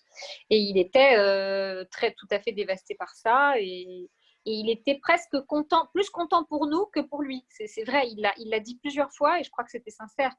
Et voilà, donc c'était un beau moment, très beau moment. Et pour dire un peu les coulisses du travail, donc je vous ai dit un peu déjà sa méthode de, travail, mais je, caricature un peu à gros traits, c'est vraiment à moi. Hein. Mais, euh, Olivier, vous en aurez parlé un peu mieux, mais euh, oui, ils ont une relation incroyable. C'est-à-dire que de temps en temps, quand Jean-Paul a un petit, euh, petit moment de petite baisse de morale, Olivier l'appelle, lui raconte des plaisanteries qui, honnêtement, parfois ne font rire qu'eux, mais qui, sont quand même assez amusantes. Et, voilà, il y, a quelque chose entre une complicité intellectuelle, une complicité même personnelle qui est absolument inédite. C'est, ça peut être très beau, hein, les relations entre les éditeurs et les auteurs, mais ces deux-là, je les trouve. Euh, c'est pour ça qu'on était tous très joyeux en dehors du concours, en dehors de la popularité de ce prix, et puis de la qualité du livre. On était contents de se dire que les gens allaient découvrir et tout, mais, je pense que ça, ça récompense quelque chose. Euh, et je vous le disais tout à l'heure quand vous m'avez demandé euh, mes commandements à moi, mon commandement à moi vraiment, c'est le prix de la persévérance et de l'endurance pour le coup. Jean-Paul avait souvent été en finale, souvent été, on savait qu'il y avait quelques jurés qui aimaient beaucoup euh, son travail. Et là, c'était bah, le moment. Voilà. Donc, c'était un, c'était un bon moment. Anne, c'est à toi. Bonsoir. Euh, je, je, alors, au risque de faire une gaffe, j'ai regardé aujourd'hui dans ma bibliothèque quels étaient les livres que j'avais achetés des éditions de l'Olivier et je les ai pas identifiés si vite que ça parce que je cherchais ceux sur lesquels je verrais euh, l'Olivier. L'arbre, alors j'ai lu sur le site que ça avait en plus une, signification, que ça avait été fait par un, monsieur génial et finalement Olivier y avait trouvé beaucoup de sens euh, même après coup. Et alors du coup, ma question est la suivante pourquoi euh, certaines couvertures avec, euh, comme celle que vous avez pu nous montrer avec mmh. euh, l'olivier et puis une petite photo ou illustration, et pourquoi des couvertures tout à fait illustrées différemment Voilà. Et j'ai cherché. Voilà. Et du coup, j'ai cherché si c'était littérature étrangère euh, française, pas du tout. Si c'était selon l'auteur, pas du tout. Donc, est-ce que c'est votre choix? Est-ce que c'est le choix de l'auteur? Est-ce que c'est une décision commune? Mm. est-ce que, parce que sur les tables, dans les librairies, ça fait, mm. ça fait une grosse différence. On n'identifie pas, pas forcément euh, sur un livre comme, je sais pas, Lake Success, par exemple, cette année, mm. Que, que, que c'est qu'il est édité par, euh, par l'Olivier. Voilà. absolument. Alors, c'est la question, euh, c'est la question qui même pour nous, pour, euh, pour les gens qui, travaillent en l'Olivier, c'est la question un peu à la fois piège et running gag. C'est-à-dire qu'il euh, y aurait une réponse qui, serait fausse, parce qu'il y a des contre-exemples. voilà, il y a des, des livres et certains auteurs, on se dit, ça fait partie, si vous voulez, de la par exemple, voilà, Florence Thévos. je vais plutôt vous donner l'exemple concret, comme ça on va pouvoir réfléchir ensemble. Florence Thévos, auteur du catalogue depuis 30 ans, on se dit, euh, il faut affirmer les éditions de l'Olivier. Vous voyez ce que je veux dire? Elle fait partie du catalogue, elle est importante, hop, on met l'arbre. Premier roman américain, on aurait pu se dire que l'arbre, ça aurait pu être une sorte de sésame, puisque souvent les lecteurs de littérature américaine connaissent les éditions de l'Olivier. Et bien pourtant, on a pris la décision de mettre une illustration pleine page parce qu'on s'est dit que ça correspondait plus au type de livre, qui est, je vous l'ai dit tout à l'heure, qui joue avec le, le, roman noir, avec les films noirs. Et il fallait que la photo soit vraiment euh, marquante. Je trouve que ça fait une belle couve. Vous voyez, je ne sais pas si on la voit très bien là, mais c'est une belle couve. Et mm. du coup, euh, pour moi, ça, ça engage beaucoup plus, pour nous en tout cas, ça engage beaucoup plus le lecteur que si cette image était en tout petit. Donc, comme vous l'avez remarqué, c'est très empirique, c'est-à-dire qu'il n'y a pas de règle. Euh, Jean-Paul Dubois, par exemple, il écrit des choses, euh, enfin souvent, il est, euh, c'est un auteur très populaire, etc. Donc du coup, il est dans des, dans des, à des niveaux de vente, par exemple qu'il est en hypermarché, etc. Et en hypermarché, c'est quand même plus simple d'avoir des couves pleines pages. C'est plus, c'est comme ça. C'est une espèce de règle commerciale. Donc, j'ai pas de vraie réponse à vous faire parce que souvent c'est subjectif. C'est lié à notre analyse des choses et c'est, ça peut être la même couverture, si vous voulez. Euh, arbre, par exemple, peut avoir des raisons totalement différentes et contradictoires. Donc, c'est un peu la question piège. On avait dit, il y aura une question piège. C'est la question piège. Parce que depuis que je travaille Olivier, donc je vous dis, j'ai travaillé euh, neuf ans avant et là, je, suis revenue, mais c'est la question. Euh, c'est toujours le moment de alors, on met l'arbre ou pas l'arbre. Parfois, et la plupart du temps, c'est l'évidence, mais il faut. Cette évidence, elle ne, elle ne fonctionne que si vous travaillez quelque temps dans la maison et que vous intégrez des espèces de règles complètement implicites. Mais je ne peux pas, je ne peux moi-même, j'ai un peu honte, mais je ne peux moi-même pas vous donner de règles. Il n'y a pas de, il n'y a pas de règles. En fait. C'est surprenant, hein c'est très rare euh, dans hein. une maison d'avoir. Euh, c'est génial en même temps. Vous vous laissez guider par l'auteur et le texte euh, pour une couverture. En fait, oui. Oui, il n'y a, pas de règles. Mais c'est vrai qu'Anne a, raison sur, Anne a raison sur le, fait d'identification sur les tables de librairie. C'est vrai que c'est un pari. C'est un pari un petit peu risqué. En fait, c'est un pari dans les deux cas. Parce que si vous voulez, une couverture pleine page, ce n'est pas un pari. C'est pas risqué. Tout le monde fait des couvertures pleine page. C'est plus un pari d'avoir un arbre. Vous, vous êtes des bons lecteurs, donc vous connaissez l'arbre. Mais il y a plein de lecteurs qui ne savent pas, qui n'identifient pas les éditeurs. Vous, vous êtes tous des, dingues, donc euh, vous êtes des passionnés. Donc du coup, vous connaissez tous les éditions de l'Olivier. Mais la réalité, c'est que la plupart des lecteurs, ils ne regardent pas les éditeurs. À part Gallimard, quelques éditeurs très rares, la plupart des gens ne connaissent pas les éditeurs. Mm. Donc, euh, c'est vrai que c'est aussi un, quelque part, c'est un risque, ça. Parce que ça, c'est un peu, ça peut être excluant. Vous voyez ce que je veux dire? Il y a des gens qui vont se dire qu'est-ce que c'est que cette couve Elle est jolie, mais il y a des gens qui ne se sentent pas. Euh, voilà, ça, ça, impose. Euh, vous voyez ce que je veux dire? Ça peut faire un peu un télo, quoi. C'est un peu littérature de niche, oui. Voilà. Mm. Donc, c'est pour ça que je vous dis dans les deux cas, c'est un risque. Quand vous avez une couve comme ça, vous vous dites, ah, il n'y aura pas les aficionados de l'olivier. Et quand vous avez une couve comme ça, vous vous dites, est-ce que le grand public va y aller? Donc, c'est ça la question. C'est pour ça qu'il n'y a pas de, j'ai pas de réponse euh, toute faite. Et je pense hmm. que euh, c'est vraiment au cas par cas. C'est-à-dire qu'il y, a des auteurs, on sait, et je vous parlais de Florence ou, d'autres livres que je vais vous présenter ensuite, on sait que c'est des auteurs qui vont bénéficier, euh, l'auteur va bénéficier de l'arbre et l'arbre va bénéficier de l'auteur. Vous voyez ce que je veux dire? On se dit, voilà, nous, il faut que certains livres très forts, on affirme notre maquette, puisque justement, il faut que les gens ça entre dans leur tête, c'est les éditions de l'Olivier. Ça fait partie du jeu aussi, de créer une espèce de fidélité.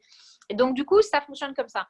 Et, et en même temps, pour certains types de littérature américaine, surtout en littérature étrangère, euh, c'est quand même plus simple de temps en temps de mettre une illustration pleine page et, on sait que ça fonctionne mieux en fait sur ce type de lecteur. Mm. Mais il n'y a pas de règle, je vous le dis, puisque Alice Monroe, euh, qui déjà même avant son prix Nobel a été un très grand succès, fugitive.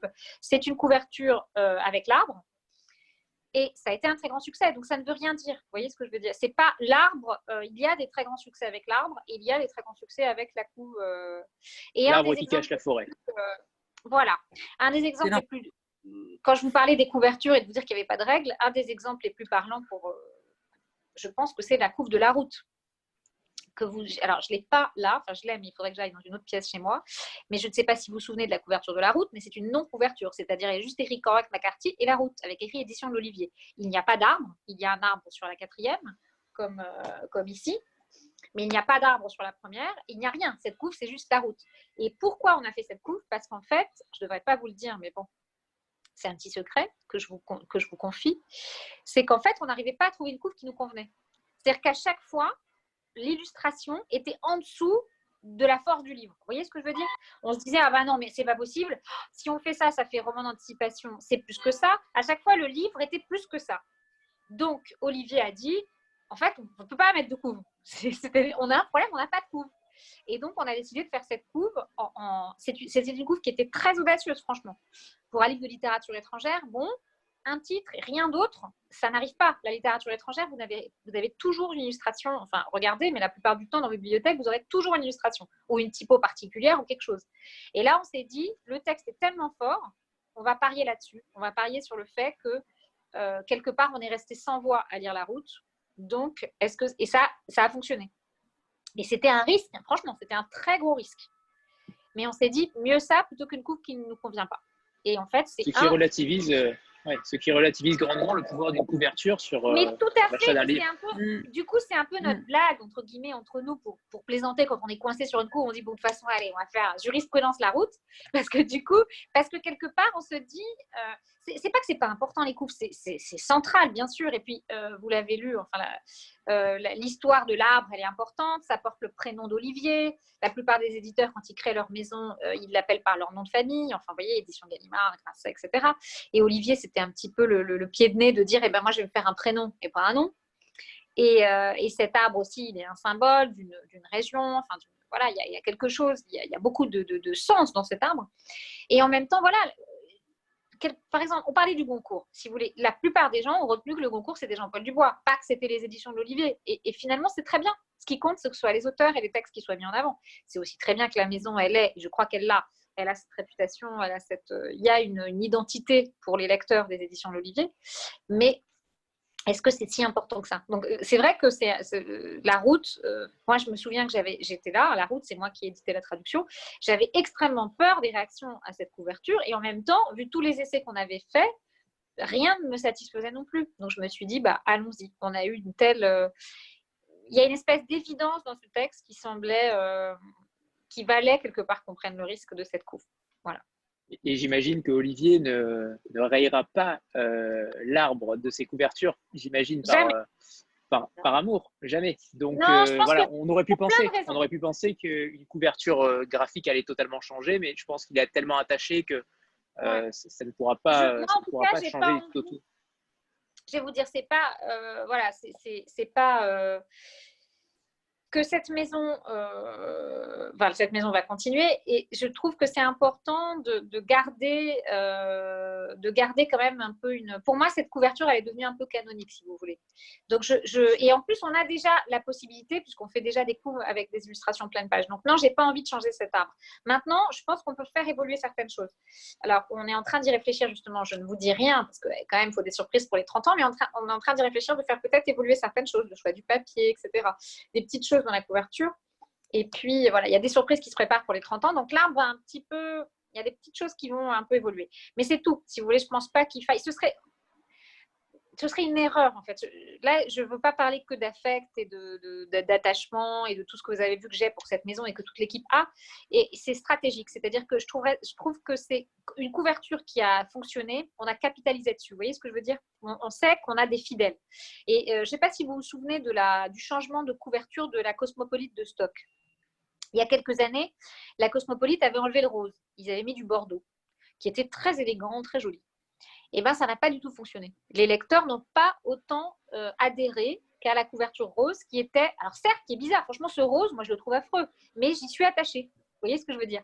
Si Minuit changeait sa couve, si Minuit mettait des illustrations euh, pour des grands formats, parce qu'ils ont des illustrations en poche, mais pour moi, ce serait la révolution. J'ai pas du tout envie que ça change. Vous voyez, je pense que c'est important de garder. Après, on peut les faire évoluer. La, maquette de minuit, elle a très légèrement évolué sur des tout petits détails de typo, et la nôtre, elle évoluera aussi, etc. Mais évoluer, c'est pas pareil que. Je pense que c'est bien quand même de, Il y a quelque chose d'emblématique dans cet arbre. Ça dit quelque chose de la maison, et je trouve que cette maquette, moi, elle n'a pas vraiment vieilli. Elle est toujours assez pertinente et moderne. Donc, il n'y a pas de raison de la, faire changer. Oui, vous vous souvenez pas Alors, je vois. avec vous. Ouais, il y, a des, y, a des, y a des gens qui disent comment ça du Bordeaux? Mais oui, il y a eu du Bordeaux dans la cosmopolite à un moment. Ils sont revenus à la rose après. Et ça ne marchait pas trop le Bordeaux, c'est vrai. Il y, a, encore une question? Bonsoir. Oui, bonsoir. Euh, alors, je crois qu'on est tous très impressionnés par, euh, par la qualité pour une petite maison de, euh, de, vos titres. Vous avez au catalogue un nombre de succès absolument euh, incroyable. alors, quel est le secret finalement pour une petite maison d'avoir autant de, grands, de grands succès? Et deuxième question qui, est liée à la, première, si on reprend votre douzième commandement sur, euh, euh, sur l'échec, est-ce que parmi tous ces succès, il y a peut-être un, échec que vous regrettez ou vous dites mais ce livre-là, il aurait vraiment fallu qu'il soit entre les mains de, tout le monde, de mmh. tous les lecteurs un peu fous comme nous? Mmh. Alors, euh, le secret, bah, je l'ai un peu dit déjà, mais euh, je pense qu'Olivier a toujours eu cette idée que c'est une petite maison qui fait comme une grande. C'est-à-dire, il n'y a pas de raison, euh, il a pas de raison de penser petit, il n'y a pas de raison de penser niche, il n'y a pas de raison de penser que 5000 exemplaires, c'est déjà pas mal. Donc, euh, grâce à, parce que dès le départ, euh, je pense qu'Olivier, la maison a dû être indépendante très peu de temps, peut-être un an, un an et demi. Rapidement, la maison a été accolée au seuil. Et c'est un peu la configuration idéale. C'est-à-dire que quand vous êtes une filiale d'une grosse maison, d'une grosse structure, vous avez la possibilité d'avoir l'impact commercial d'une grosse structure. Vous avez la diffusion d'une grosse structure, vous avez le service. Vous voyez ce que je veux dire? C'est très important. Ça, c'est des choses un peu, comment dire, de, stratégie d'entreprise, mais c'est très important. C'est-à-dire que vous n'êtes pas la petite maison dans votre coin. Euh, voilà. Vous avez la possibilité euh, d'avoir les mêmes armes que les grosses maisons. Mais en revanche, c'est pour ça que je disais que c'est un peu l'idéal, vous restez une petite maison parce que justement, vous n'avez pas une rentrée à 19 titres, vous en avez 4, vous en avez 5, donc vous les défendez un peu autrement. Et surtout, c'est, euh, je vous le disais tout à l'heure, euh, c'est une maison, il n'y a pas énormément d'éditeurs. Donc du coup, l'idée, c'est toujours des choix très personnels. Et vraiment, on porte la parole euh, en, étant chacun investi dans la cause du livre. Et je parlais de persévérance, je pense qu'on l'est tous. Et, que, et vraiment, c'est un, c'est, un dénominateur commun, un moteur commun cette persévérance. Et c'est comme ça qu'on arrive à faire des gros succès. Euh, parce que c'est ça en fait un succès. Un succès, c'est être préparé en amont. Je vous le disais tout à l'heure, c'est une maison qui a une responsable libraire, une attachée de presse. Euh, il y a une indépendance. Les, les potes centraux dans les maisons, à part l'éditorial, bien sûr, les gens qui apportent, qui sont l'influx créatif. C'est aussi une maison qui a son service de droit, etc. Je vous parlais de Violaine. Euh, des maisons de cette taille n'ont pas forcément tout ça. Vous voyez, parfois des maisons de cette taille qui font ce, nombre de productions, ce sont des maisons qui sont euh, qui partagent ces services avec d'autres, etc. Et c'est ça qui fait la force, et c'est ce ce qui fait, et ça c'est quelque chose qui ne d'une certaine manière, qui, ne doit pas changer, et je ferai en sorte que ça ne change pas.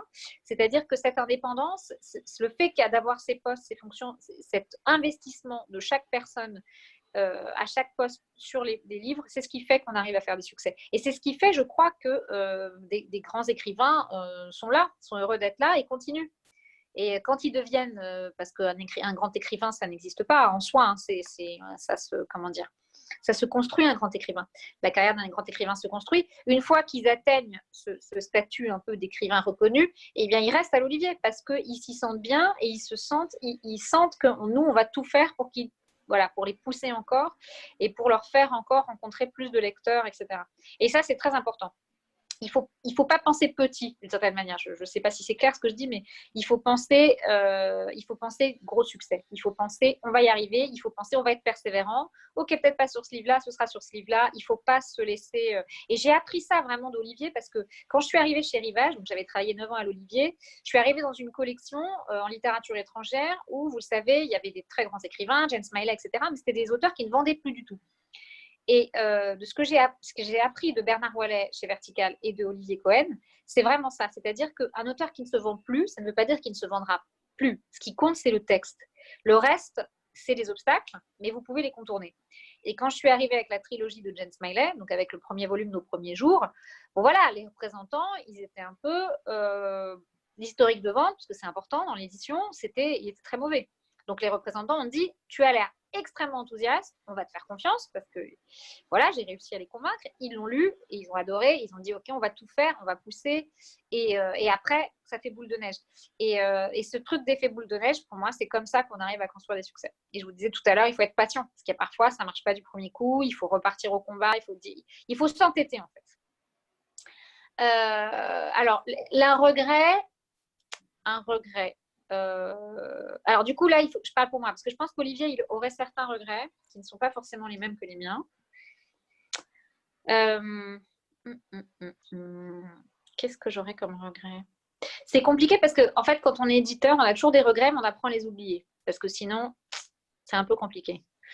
Alors, est-ce que j'ai un regret vraiment euh, Vraiment un regret sur nul, nul, nul, si découvert de Valérian Guillaume, Ouais. Est-ce que c'est un regret dans le, dans le succès qui, dans le succès euh, Oui, bien sûr. C'est vrai que c'est pas un livre qui a marché comme on, aurait voulu. Après, il est sorti en janvier. On a été confiné deux mois, un mois et demi après voilà, c'est pas la période la plus. Donc voilà, il y a toujours des textes. Euh, après, j'ai quelque part, c'est pas que j'ai pas, j'ai un regret pour Valérian parce que je pense que c'est un livre qui a été. Euh, enfin, j'ai adoré ce texte. Je pense que c'est un texte complètement euh, qui a une voix vraiment.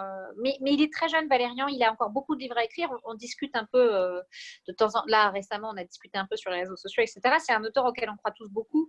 Donc, je ne dirais pas qu'il y a un regret. Voilà, je regrette parce que je trouve qu'il n'a pas eu assez de, presse. Voilà, je trouve qu'il lui manquait un ou deux papiers euh, que sa voix aurait mérité d'être un petit peu plus reconnue. Maintenant, il y a eu des libraires qui ont beaucoup aimé le livre, euh, des blogueurs, etc. Donc, je pense qu'on a, euh, on a quand même construit quelque chose pour le prochain qu'il est, j'espère, en train d'écrire. Donc, voilà, c'est un petit regret. Mais j'ai pas, je me dis pas, voilà, c'est la période, c'est le contexte. Bien sûr que j'ai un regret, mais j'ai confiance sur le fait qu'on va, au prochain, on va pouvoir faire quelque chose de vraiment donc, qu'est-ce que je pourrais dire comme regret? Oui, j'ai un regret. J'ai un regret comme éditrice. Euh, c'est un livre que j'ai publié à l'Olivier, je ne sais même plus en quelle année, je crois que ça doit être 2009, qui s'appelait Les enfants de Las Vegas de Charles Bock. J'ai un double regret parce qu'en plus, il n'a jamais plus écrit depuis, ce qui ne veut pas dire que ça ne se fera pas, mais voilà, j'avais adoré ce livre. C'était un premier roman qui se passait à Las Vegas. Euh, on suivait un adolescent qui était euh, enfin, plusieurs personnages, mais notamment un adolescent dont les parents étaient prêteurs sur gage. Et ça donnait un livre assez extraordinaire, parce que vous imaginez les prêteurs sur gage à Las Vegas, ça veut dire qu'ils voient toute la journée, toute la nuit aussi des gens qui viennent, qui ont perdu de l'argent, qui essayent de mettre en gage une montre, etc. Donc il y avait une espèce d'atmosphère un peu crépusculaire, en même temps une, euh, un style, il y, avait quelque chose de vraiment fabuleux dans ce texte. Euh, une poésie, en même temps une violence, il y avait des personnages un peu de, laissés pour compte, il y avait tout ce que j'aime dans la littérature américaine, c'est-à-dire cette ville euh, absolument, au fond, elle est absurde cette ville, c'est-à-dire que c'est une ville qui est complètement, qui est dans le désert, il n'y a pas n'y a pas une ville au monde où il y a plus, il y a moins de, enfin, il y a pas plus de lumière, il y a plus, c'est une espèce d'excès, de ville excessive.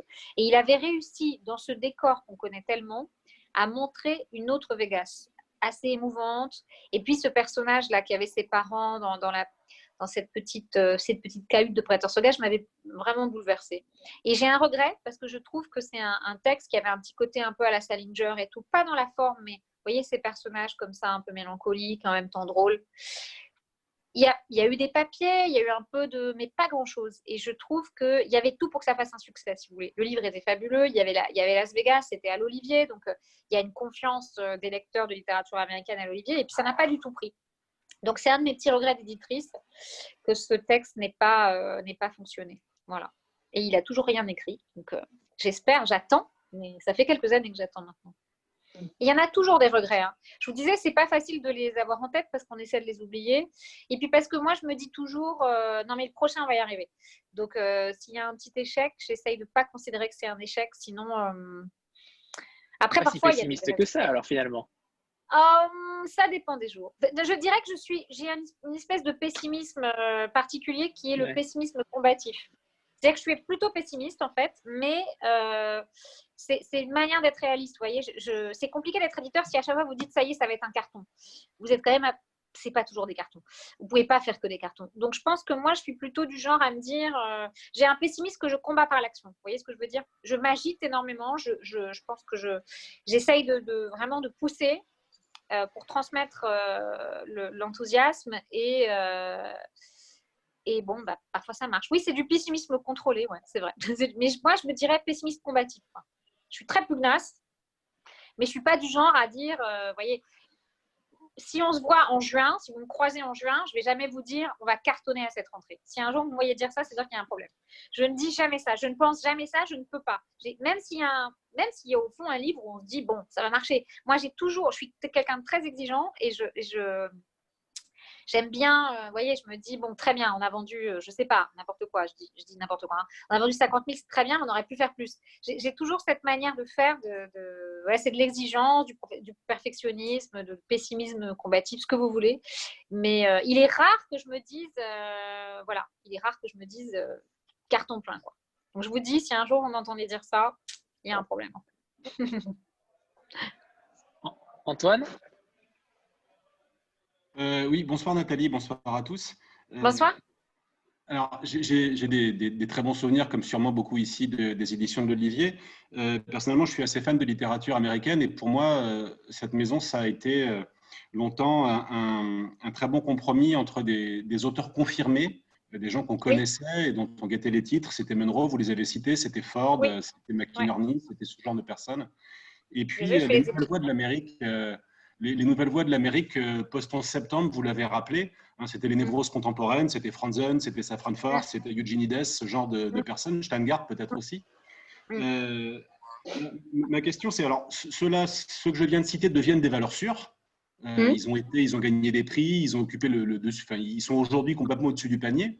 ma question, c'est est-ce que vous avez euh, en, tête parmi les auteurs que vous suivez, que vous allez publier, que vous avez publié récemment, mais qui auraient pu euh, passer au travers de ma, vigilance acérée euh, La question, c'est voilà, qui sont les nouveaux? Est-ce que vous misez sur des nouveaux? Qui sont les nouveaux? Qui sont ceux qui vont prendre cette place de nouvelles voix du roman américain? Alors, je dirais que l'Olivier a effectivement toujours été spécialisé en littérature américaine, mais plus largement littérature anglo-saxonne. Et du coup, les nouvelles voix, pour moi, aujourd'hui, elles sont aussi en Irlande, en Écosse, etc. Et donc, une des nouvelles voix majeures de l'Olivier, pour moi, c'est Sally Rooney, qui euh, a connu un succès planétaire énorme avec euh, Normal People, euh, qui va sortir l'année prochaine à l'Olivier. je ne sais pas si vous avez vu, il y a eu une série là, qui, a été diffusée cet été en France. Elle a vendu plus d'un million d'exemplaires en, Angleterre. Je pense qu'elle a vendu plus d'un million et demi dans le monde. Et voilà, pour moi, c'est une nouvelle voix qui est exceptionnelle et euh, elle, a un petit peu moins de 30 ans, je crois qu'elle a 28 ans. Et je pense que c'est dans les nouvelles voies du catalogue en littérature étrangère, elle en fait partie. Il y a aussi des textes qu'on vient d'acheter, euh, que je viens d'acheter là, donc je ne sais pas, c'est pas forcément utile que je vous en parle maintenant, mais c'est des auteurs. Voilà, il y en a une qui s'appelle Maïsa Menguiste, qui est à mon avis une, écrivaine euh, extrêmement talentueuse. et puis récemment, littérature américaine, je dirais qu'il y a Lauren Groff qui a quand même connu un grand succès avec Les Furies et qui, alors, Lauren Groff n'est pas vraiment une débutante puisque avant d'être à l'Olivier, elle avait été publiée chez Plomb, chez Feu Croisé. Elle avait publié déjà plusieurs livres, Les Monstres de Templeton, Arcadia, etc mais c'est vraiment les Furies qui lui a donné, qui, à mon avis, sont, sont vraiment le plus, euh, le ample et le plus réussi. Et donc, euh, voilà, je dirais que Lorraine, elle a encore beaucoup de livres à écrire, beaucoup de choses. Elle a eu un grand succès avec les Furies, mais elle n'est pas encore, euh, comment dire, ce n'est pas l'équivalent de Franzen, etc., qui, comme vous le dites très justement, est, maintenant une espèce d'auteur installé. Mais je pense que voilà, Lorraine Groff, Sally Rooney, Maïsa Mengisté, c'est d'ailleurs souvent des femmes. Euh, voilà, il y a aussi, euh, qui je pourrais dire d'autres dans la génération euh, américaine. Je crois aussi, et ça c'est important, que finalement, la période en, Amérique, la période Franzen Foer, Eugénides, etc., elle correspond à une réalité de la littérature américaine qui est très différente aujourd'hui. Aujourd'hui, vous avez beaucoup plus ces, auteurs dont vous parlez, souvent, ont été des, hum, se sont illustrés dans ce qu'on pourrait appeler le Great American Novel, c'est-à-dire ce sont les héritiers de, des, du grand, des grands auteurs américains des années 70. Donc, ils ont un peu, euh, ils ont transformé le Great American Novel à leur manière. Enfin, héritiers des auteurs américains des années 50-70, je dirais. Ils ont transformé le Great American Novel à leur manière, mais ils ont chacun euh, une variation autour de ce thème-là. Je pense qu'aujourd'hui, la littérature américaine, elle est dans un moment de transition et elle n'est plus aussi. Euh, vous voyez ce que je veux dire Ce n'est pas uniforme de cette manière. Vous avez, euh, c'est intéressant d'ailleurs, euh, justement, vous avez des auteurs qui défendent une vision du roman qui n'a strictement rien à voir. Il y a des, il y a, le roman est beaucoup plus politique qu'avant. Il, il, y a un petit peu moins, je pense, ce modèle que ces trois auteurs dont vous parlez, Franzen Foer, Eugénides en gros, parce que je les, caricature un peu, mais représente cette espèce d'héritage aussi du roman euh, européen du 19e donc très attaché à un certain type de roman réaliste, etc. Je pense qu'aujourd'hui, c'est plus aussi, euh, c'est très très disparate en Amérique, et que du coup, de fait, ça se, ça se voit, ça se, euh, voilà, ça se retrouve euh, dans le catalogue de tous les éditeurs qui font beaucoup de littérature américaine. Il y a, voilà, il y a des choses très très différentes qui se font. Et du coup, comme l'Olivier a toujours été une maison de littérature anglo-saxonne, quand même, et pas simplement américaine. Je pense qu'il y a une espèce de mouvement euh, en Irlande, en Écosse, etc., qui se fait d'une manière plus claire. Il y a Sally Rooney, il y a Nicole Flattery, il y a toute une école irlandaise qui est très, qui est très importante. Et euh, voilà, je dirais à peu près ça. Je dirais que c'est un moment, euh, c'est un moment un peu différent en fait de l'histoire littéraire américaine. Merci. Je, en rajouterais... C'est une question intéressante parce que c'est une question intéressante parce que c'est en partie lié à. Euh, c'est en partie lié, en ce moment en Amérique par exemple, euh, et dans le monde anglo-saxon, les livres qui marchent ne sont pas du tout les mêmes que chez nous. Euh, ce qui marche chez nous, alors il y a des constantes, hein, il, y a des, il y a des, comment dire, il y a des, il y a des coïncidences, il y a des choses qui sont les mêmes. Par exemple, euh, Colson Whitehead, évidemment, deux Pulitzer en Amérique, ce sont des grands succès en France. Mais ce n'est pas exactement la même chose. Par exemple, euh, vous avez des textes des éditions Gallmeister qui sont des vrais succès ici, qui ne marchent pas du tout aux États-Unis. Ce sont des auteurs qui ne sont pas du tout considérés comme des auteurs importants. Et il y a des auteurs, euh, justement,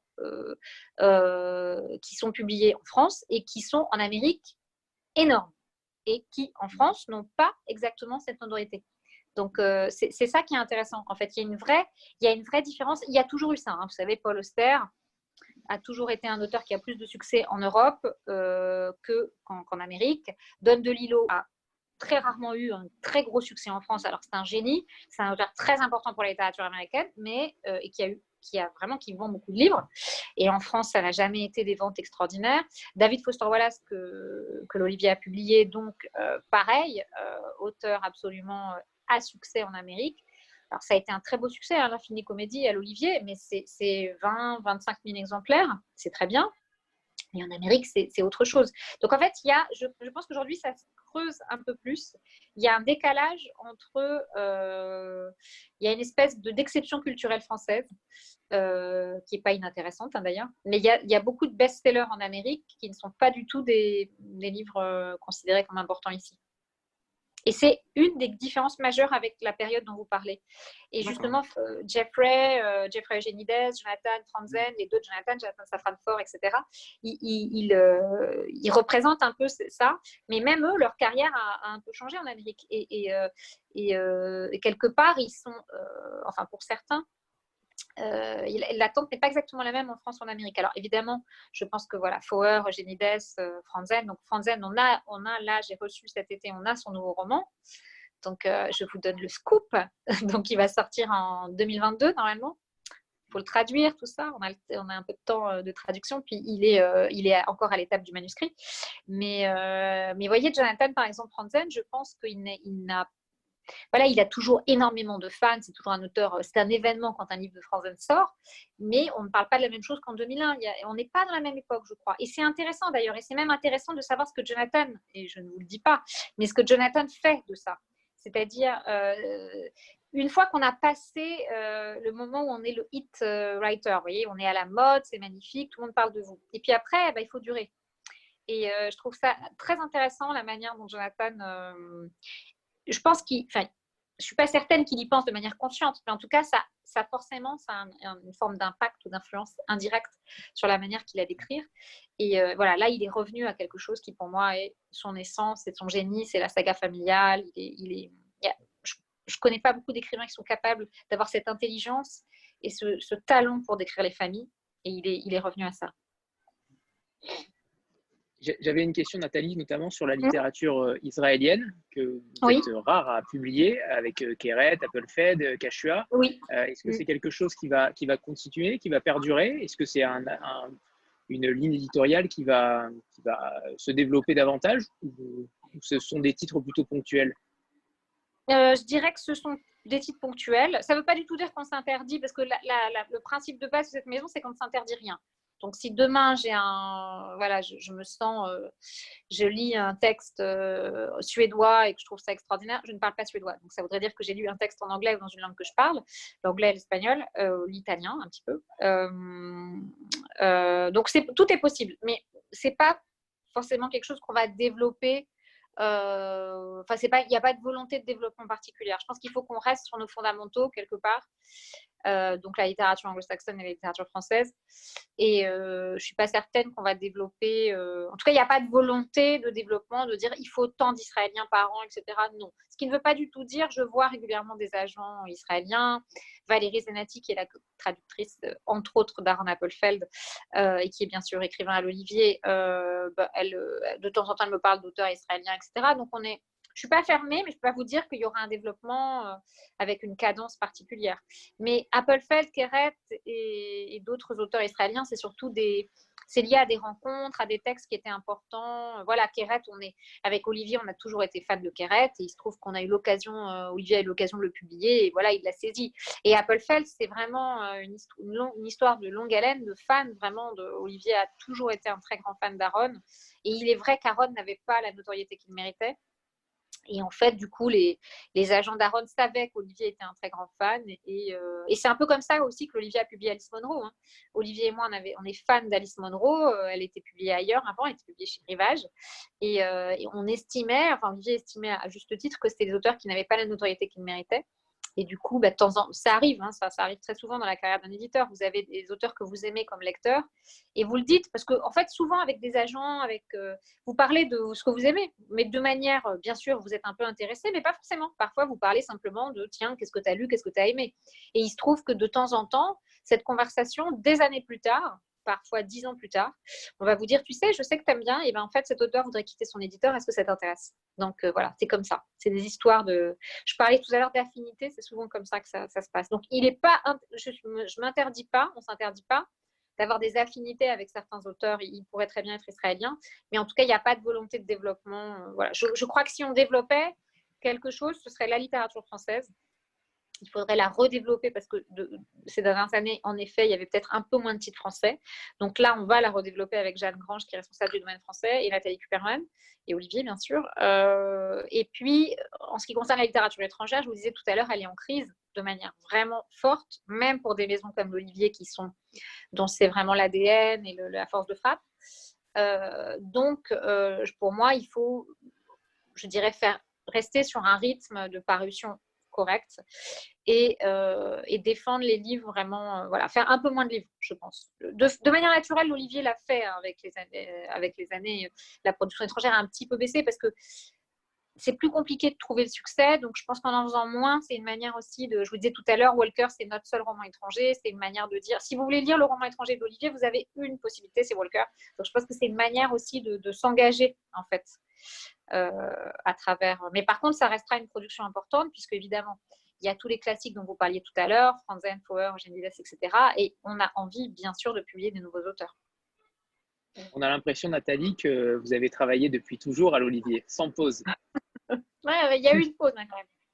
J'étais chez Rivage quand même. Euh, c'est vrai. Et eh ben, je pense que je suis attachée à ce catalogue. Voilà. Après, moi, je suis une sentimentale. Hein. Je suis quelqu'un de. Je fais ce métier pour cette raison. Je pense que je suis attachée aux gens ou...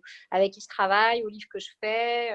Et puis, ce catalogue, depuis le départ, j'ai eu envie d'y travailler parce que. Euh, parce que Carver, parce que Ford, voilà, pour moi, c'était des auteurs importants quoi, dans mon parcours de lectrice. Et, euh, et j'ai cette chance, parce que c'est pas forcément une c'est une vraie chance euh, d'avoir pu, euh, de pouvoir travailler dans ce catalogue que j'aime tellement et qu'aujourd'hui, évidemment, je maîtrise plus que comme une lectrice, c'est normal.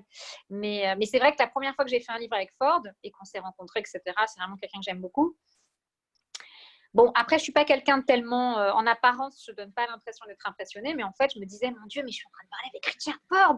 Et j'étais complètement, voilà, donc c'est ça qui est, ce qui est, ça qui est beau, c'est qu'aujourd'hui, je peux dire Richard d'un petit ton très naturel parce que je le connais, mais, euh, mais voilà, j'ai la chance de travailler dans une maison dont j'étais en fait une, une lectrice euh, fan, quoi.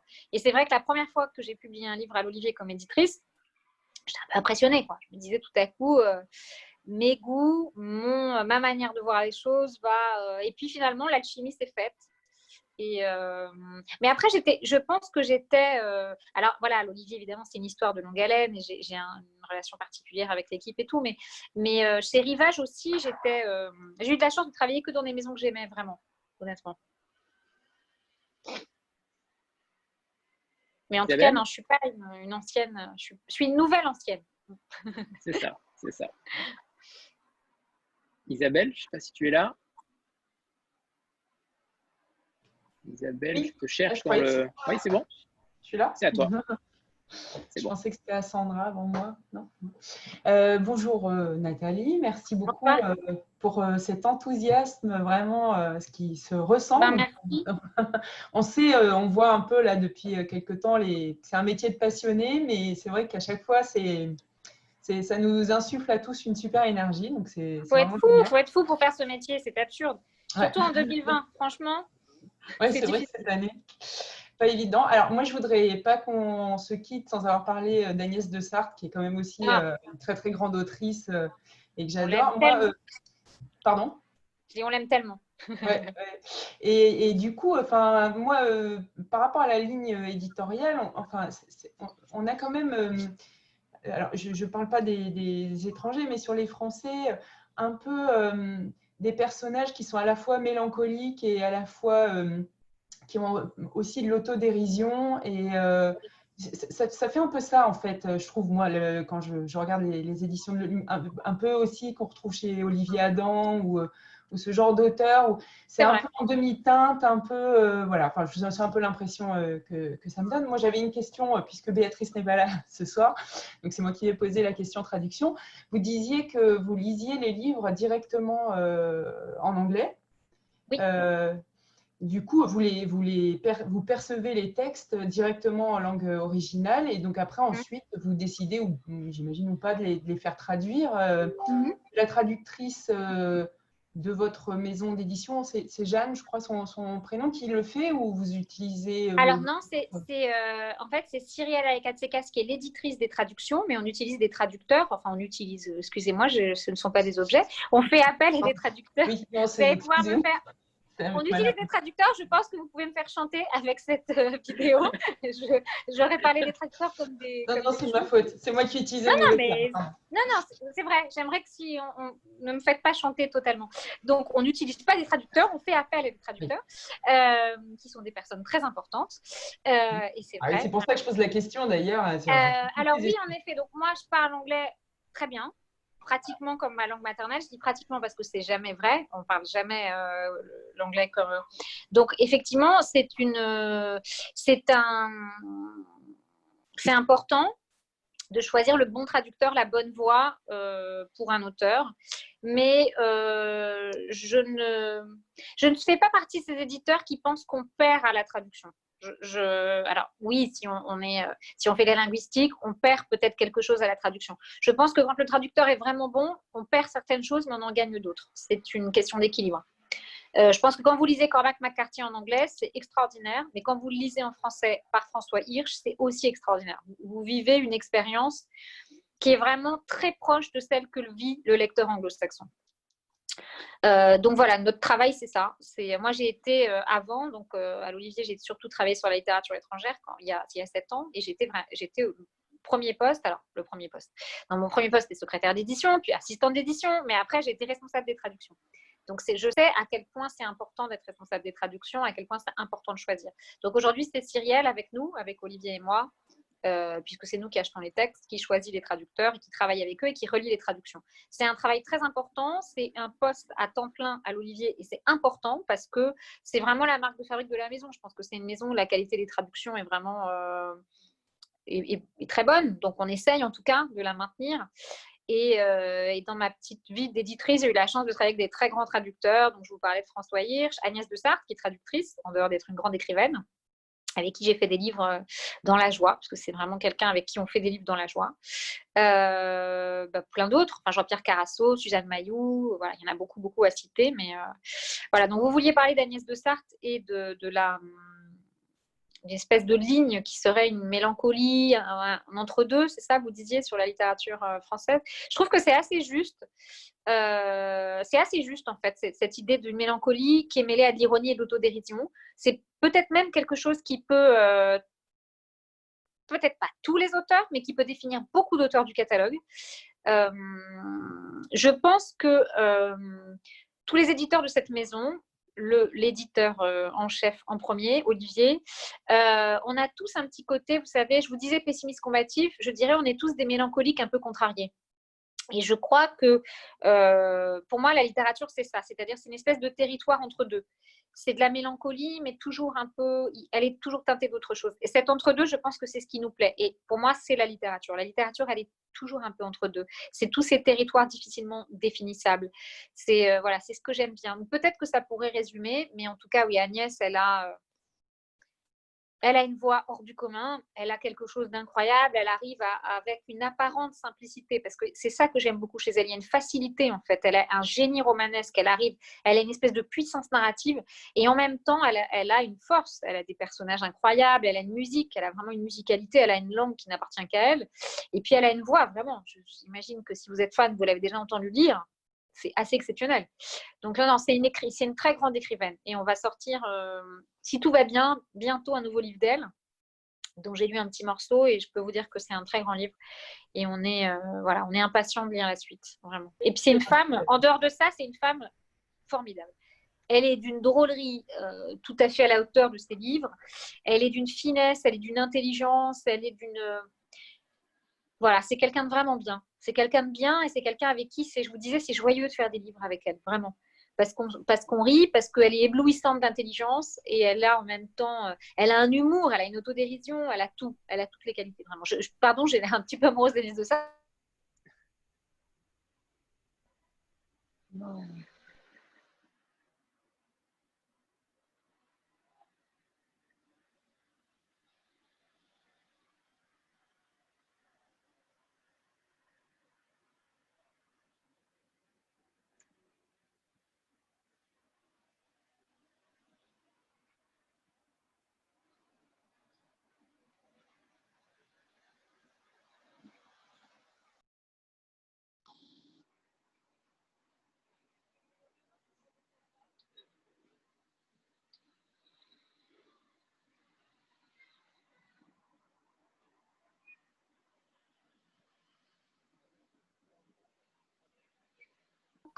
Euh, accentuer ce succès et la faire lire et lire euh, à, plein de gens. Parce que je trouve qu'elle a, elle a cette qualité, elle écrit une littérature euh, exigeante, littéraire, etc., construite, structurée, puissante et tout, mais assez accessible. Il y a toujours plusieurs couches dans ses livres. Il y a toujours la, il y a, la couche de départ. C'est un peu comme un gâteau. Euh, comme un gâteau. Il y a plusieurs couches. Il y a la petite couche sucrée, puis il y a autre chose. Il y a une amertume, il y a une mélancolie. Elle a vraiment quelque chose. Elle a un peu une âme slave. Elle a... Et puis elle est forte. Moi, elle me fait penser à beaucoup d'écrivains. Euh, qui sont des très grands écrivains. Je sais pas, elle a, un petit air de, bien sûr, de Woolf, de, Catherine Mansfield. De, parfois, elle a, elle a une espèce de simplicité à la Tchekhov. Elle a, elle a un vrai sens de la tragédie, alors qu'il euh, y a toujours une espèce d'apparence un peu légère dans ses textes ou, euh, avec cet humour, cette ironie. Mais, y a, mais au fond, c'est travaillé toujours par des tragédies incroyables. Et puis, elle sait tout faire. Je ne sais pas si vous avez lu d'elle ce texte qui s'appelle Le Remplaçant où elle évoquait en fait son grand-père et euh, à travers lui la figure de Janusz Korczak, qui était un, un pédopsychiatre très connu euh, qui, a, qui, avait, voilà, pendant la guerre, qui a une importance euh, capitale. Et elle avait réussi. C'est un texte qui est indéfinissable. C'est complètement hybride. Elle est censée parler d'une chose, elle parle d'une autre. Et c'est voilà, c'est un, livre merveilleux. Petit livre, euh, petit, comment dire, un petit bijou que je vous recommande si vous n'avez pas lu. parce qu'en général, quand on a lu Agnès de Sable, vous avez lu La chance de leur vie, vous avez lu voilà, les, les grands romans. Mais Vraiment, je vous recommande euh, le remplaçant qui date d'il y a quelques années, qui est absolument magnifique. Et la nouvelle aussi, elle est formidable dans les nouvelles. Ce qui est arrivé au Kempinski, c'est voilà, très très grande écrivaine que je vous. Euh, bon, j'espère que vous avez à peu près tous lu Agnès de Sartre, mais si ce n'est pas le cas, j'espère que vous allez acheter Agnès de Sartre une fois cette rencontre terminée. Elle vient de m'envoyer un message, elle est ravie de tous ces compliments. Ah bah oui, là je pense. Mais elle, elle m'a. écoutez, je, je l'ai fait. Euh, voilà, je peux dire du mal à Agnès de Sarthe, euh, tout, euh, du mal, du bien, du mal. J'allais dire pour rigoler, je devrais dire un peu de mal, mais pas du tout. Je ne peux pas dire du mal à Agnès de Sarthe, c'est impossible. Je ne peux pas. C'est quelqu'un que j'aime énormément et, et sincère, je veux dire, c'est sincèrement une écrivaine que j'adore et pour laquelle je, je vais, comme vous avez compris que j'étais très, j'avais besoin de bataille, j'aimais bien les batailles, et ben je, je mènerai bataille pour qu'elle soit encore plus lue à son prochain livre. Voilà. C'est entendu. Sandra oui, euh, alors peut-être avez-vous répondu euh, en partie euh, à ma ah. question à l'instant, mais c'est pas grave. vous, à vous entendre aussi passionné, je pense que vous êtes de, bons conseils. Moi, j'aimerais bien, enfin, de temps en temps, je grossis un peu l'étagère de ma bibliothèque des, éditions de l'Olivier. Très bien. Mais maintenant, le, enfin, le choix quand même est, est vertigineux aujourd'hui, parce qu'il y a beaucoup, beaucoup de titres. Euh, donc ma question elle est simple, hein, euh, lequel choisir Vous, euh, ah. si vous deviez conseiller un de l'Olivier en, oh littérature française et oh puis un en littérature étrangère, qu'est-ce que oh. vous diriez? Oh la question piège La question piège. Non non c'est pas piège, hein, c'est plutôt une question à la fois curiosité et puis ça. Question intime. Oui, voilà. Alors, ok. Alors, lequel il faut commencer sinon? Voilà, c'est un peu moins polémique parce qu'après, si les auteurs y regardent. Euh, oui, c'est ça, les auteurs vont dire bah, merci. Euh... C'est surtout une. Enfin, c'est aussi. Euh, enfin, Alors voilà. C'est personnel aussi. Enfin, c'est une question plus personnelle. C'est intéressant, mais c'est une question. Voilà, c'est une question personnelle. Donc je vais, je vais y répondre de manière personnelle. C'est-à-dire que euh, tant pis si, euh, enfin voilà, tant pis, si je suis obligée de choisir, c'est le jeu. Donc demain, si vous me posez la question demain, peut-être que je choisirai autre chose. Mais je vais vous parler euh, en littérature étrangère d'un auteur qui m'est cher. Et j'en ai déjà parlé, mais j'en ai pas parlé de manière très précise. Euh, c'est Raymond Carver. Donc voilà, s'il fallait en lire un, s'il fallait lire un livre de l'Olivier, un auteur, c'est Raymond Carver. Alors je vais vous expliquer pourquoi pour ceux qui ne connaissent pas, Raymond Carver, c'est celle qui ne connaissent pas, est un nouvelliste euh, voilà, américain qui est mort euh, fin des années 80. Et il est important pour euh, l'Olivier à plusieurs égards. D'abord parce qu'il a été pour Olivier, en tant qu'éditeur, en tant qu'homme, une rencontre majeure. Voilà, il a vraiment eu une sorte de coup de foudre, désolé pour le cliché, mais une sorte de coup de foudre pour Carver. Et j'ai eu moi-même, comme lectrice, tout simplement d'abord, euh, la même chose, ce coup de foudre. Alors pourquoi le coup de foudre? Parce que Carver, et c'est souvent la littérature que j'aime est comme ça, pas toujours, hein, parce que j'ai des goûts assez éclectiques comme beaucoup d'éditeurs, mais ce qui est extraordinaire avec Carver, c'est l'économie de moyens. Et c'est comment on arrive de choses absolument minuscules, presque banales, à faire un très grand livre, une histoire, des personnages que vous ne pourrez pas oublier. Il y a, euh, donc je vous conseille presque tous les livres de Carver. Il y en a un que j'aime particulièrement, mais c'est euh, Débutant, qui est la version longue de Parlez-moi d'amour. Donc vous pouvez lire l'un ou l'autre. Puisque débutant en fait est la version non censurée entre guillemets par l'éditeur euh, par les mois d'amour et en fait un manuscrit très coupé par l'éditeur. Ça reste deux grands livres, hein. la version euh, originelle et la version euh, retravaillée par l'éditeur. Ce sont deux livres extraordinaires. Mais bon, j'aime tous les livres de Carver, donc je vous conseille les vitamines du bonheur, peut-être les vitamines du bonheur, parce que le titre quand même est assez magnifique. je vais vous raconter une des nouvelles de Carver parce que comme ça, je vais vous expliquer un peu pourquoi je l'aime tellement. Il y a une nouvelle de Carver dans laquelle il raconte la séparation de deux personnes. Et on ne va pas arriver pendant la séparation, mais après. Et le symbole de cette séparation, c'est que ces gens euh, ne vont plus habiter ensemble et tous leurs biens, les meubles, etc., sont sur la pelouse devant la maison. Et ils s'en débarrassent. Et, et ils parlent, ils se disent quelques mots. Et c'est déchirant. Et il n'y a rien. Vous voyez ce que je veux dire? Il n'y a rien. Il y a quelques meubles sur une pelouse, deux personnes qui se sont aimées, et c'est déchirant. Et c'est ce que j'adore chez Carver. C'est-à-dire que quand elle, est, quand elle est puissante, la littérature, elle n'a pas besoin de grandes manœuvres. Elle a besoin. En plus, il a une, une langue très particulière, parce que très, très sobre. Donc, c'est la sobriété absolue. Et vraiment, je ne vois pas comment ça ne pourrait pas fonctionner, parce que je trouve que c'est. Euh, toujours déchirant. Voilà, les personnages de Carver, c'est les personnages qui tanguent. Ce sont souvent des anciens alcooliques ou des gens qui, se battent contre l'alcool. Ce sont des pères et des fils qui ne se sont pas compris. Ce sont euh, des gens qui n'ont pas su à un moment de leur vie. Et c'est des tas de petites choses, des choses banales, mais c'est nos vies. Et moi, j'avoue que j'aime quand la littérature est rocambolesque, quand il se passe des tas de choses, etc. Mais j'ai toujours une tendresse et une affection particulière. Et ce sont souvent les textes qui me restent en tête quand on n'a pas grand-chose, quand tout à coup l'identification est très simple et vous êtes là et vous êtes ébloui. Voilà, donc moi j'adore Carver et à, titre personnel, en fait, quand euh, l'Olivier a réédité les œuvres complètes de Carver, il fallait revoir toutes les traductions et j'ai fait ce travail. Olivier m'a confié ce travail il y a longtemps, hein, c'était il y a 10-11 ans, 10 ans à peu près. Et c'était une, voilà, une, responsabilité incroyable, donc j'avais un peu peur, mais bon, je l'ai fait. Et, euh, c'était, euh, c'est une histoire professionnelle et personnelle assez fabuleuse. Je suis très fière d'avoir fait ça. Et voilà, donc lisez Carver, parce que c'est pas forcément, vous voyez, si je vous dis lisez La Route, lisez Middlesex, lisez Les Corrections, c'est facile en littérature étrangère. Je, dirais que c'est des livres que j'espère vous avez lus, vous avez entendu parler, vous voyez ce que c'est. Je pense que Carver n'a pas exactement euh, le même genre de public. Il a eu du succès, mais moins. Donc je vous conseille, voilà, Les vitamines du bonheur de Raymond Carver. Le format des nouvelles en littérature. Est fortement, euh, est fortement euh, peu apprécié en France en réalité. Je pense que c'est aussi oui, bien sûr. C'est problème de Carver. Après, ouais. Après, Carver, c'est un peu une exception, parce qu'il fait partie avec Monroe, etc., des nouvellistes que quand même pas mal de gens connaissent. Mais, mais oui, c'est vrai, la nouvelle euh, qui est importante. Quand on aime la littérature américaine, on aime les nouvelles. Hein, c'est après, moi, j'adore la nouvelle, j'adore les nouvelles de Zweig, j'adore les nouvelles de Tchekhov, etc. Parce que je trouve que c'est un genre d'une exigence absolue pour l'écrivain. Vous voyez, il n'a il a pas, il pas la place de raconter toute une histoire, de vous émouvoir. De... Il faut qu'il soit très, très bon. Il est obligé d'aller exactement au fait et euh, ça, je trouve que c'est un genre, euh, c'est un genre terrible pour révéler, enfin, c'est un genre parfait pour révéler les mauvais écrivains. Vous voyez ce que je veux dire? Parce que tout à coup, vous n'avez pas le roman, vous avez le droit de vous installer, vous avez le droit de perdre un peu votre temps, vous avez le droit d'être. Mais là, la nouvelle, c'est très exigeant. Vous pouvez pas, si vous ratez une nouvelle, ça marche pas. On n'arrive pas à lire, on a envie de la laisser tomber. Donc moi, j'adore Tchekhov, j'adore Maupassant, les nouvelles de Maupassant.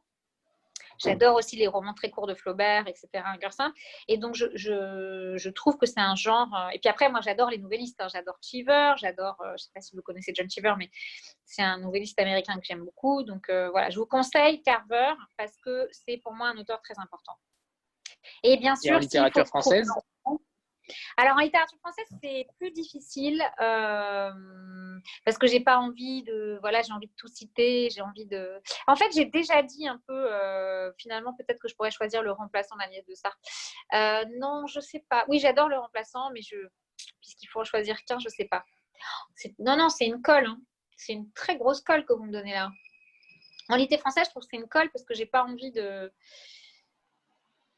on n'a pas le même rapport avec les auteurs français. Vous voyez ce que je veux dire C'est des amis pour beaucoup. Donc, ah, alors, je vois. Alors, qu'est-ce que vous choisissez? Il y en a qui disent Une vie française de Dubois. C'est vrai qu'Une vie française, c'est quand même un livre incroyable. Euh,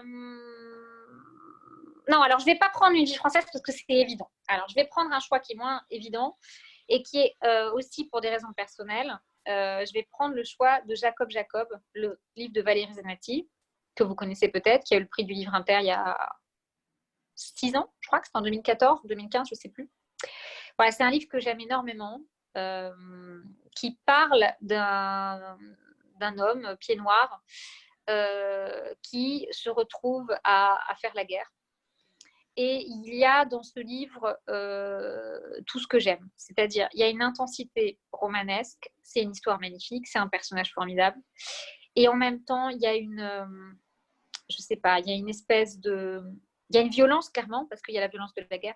Et en même temps, il y a une douceur, il y a une mélancolie, il y a une force. Voilà, il y a tout ce que Valérie Zenati sait faire, euh, à la fois comme traductrice d'Aaron Appelfeld et en même temps comme, euh, comme écrivaine. La belle histoire de ce livre, c'est que c'est euh, la trame de départ, enfin le, le, personnage de départ est assez inspirée du grand-père de Valérie. Mais en fait, elle a complètement fait autre chose. Elle a, c'est, ça que j'adore dans la littérature, c'est le process de transformation. Et c'est devenu aujourd'hui un vrai personnage de fiction. Elle a tout inventé. Mais à la base, l'étincelle était vraiment affective, sentimentale, familiale. Et j'aime ce livre aussi pour cette raison, parce que je sais ce qu'il représente pour Valérie, je sais le travail que ça a été pour elle et la joie que ça a été pour nous. Moi, j'avais déjà quitté l'Olivier à ce moment-là, mais Valérie est vraiment une amie, quelqu'un que j'adore. Et j'ai été éblouie par ce livre, vraiment. Et il se trouve que je partage avec Valérie euh, les origines pieds noirs. Et j'ai eu l'impression aussi d'y lire, au fond, une histoire qui était celle de ma famille et qui était tue. Mon père a fait la guerre d'Algérie. Il ne s'agit pas de la guerre d'Algérie dans ce livre, hein.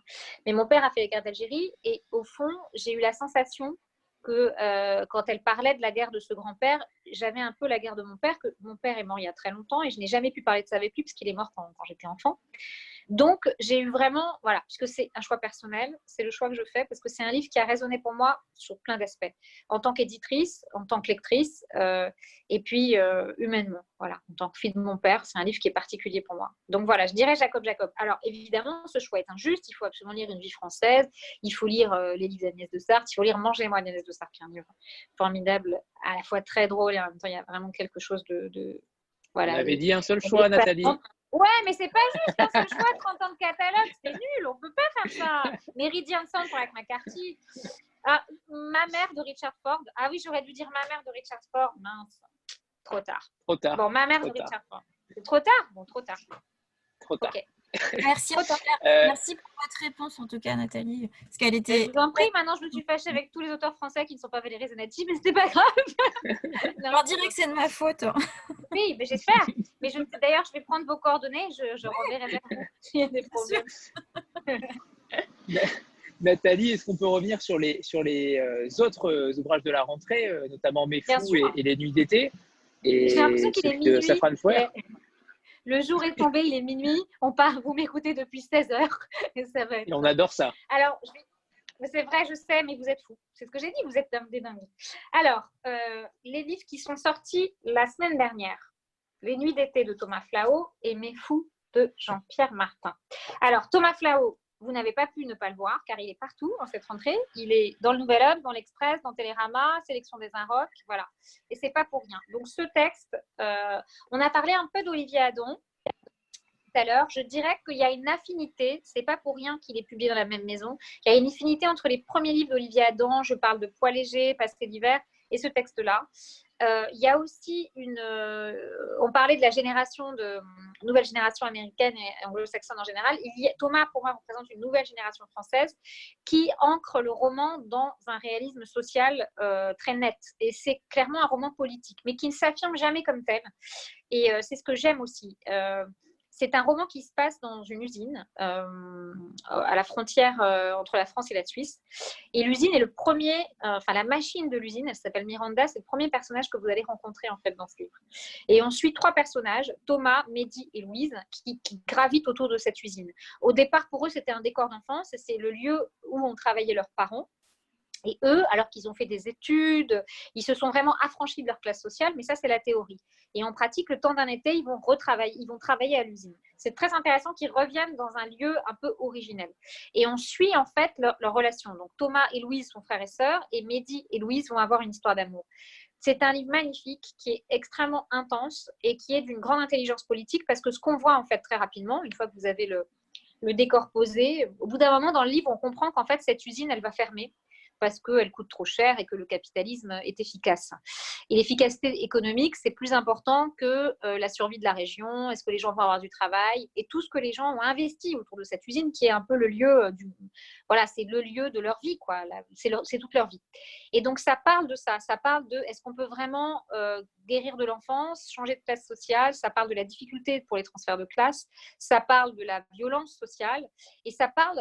Euh, vous voyez, moi j'aime beaucoup les romans politiques, mais je trouve que de temps en temps c'est trop démonstratif. Et là, ce n'est pas du tout le cas. C'est un roman qui n'est pas théorique. Ce que vous avez, euh, les personnages que vous rencontrez, vous les rencontrez vraiment. Et ce qui est intéressant, c'est euh, l'appartenance de classe. Dans quelle mesure, pourquoi, quand on appartient à telle ou telle classe, on aime autrement, on vit autrement, on pense autrement. Parce que c'est ça qui est important. Ce qu'on voit, c'est que d'où ils viennent, même s'ils ont fait des études, etc., ça va forcément changer leur horizon.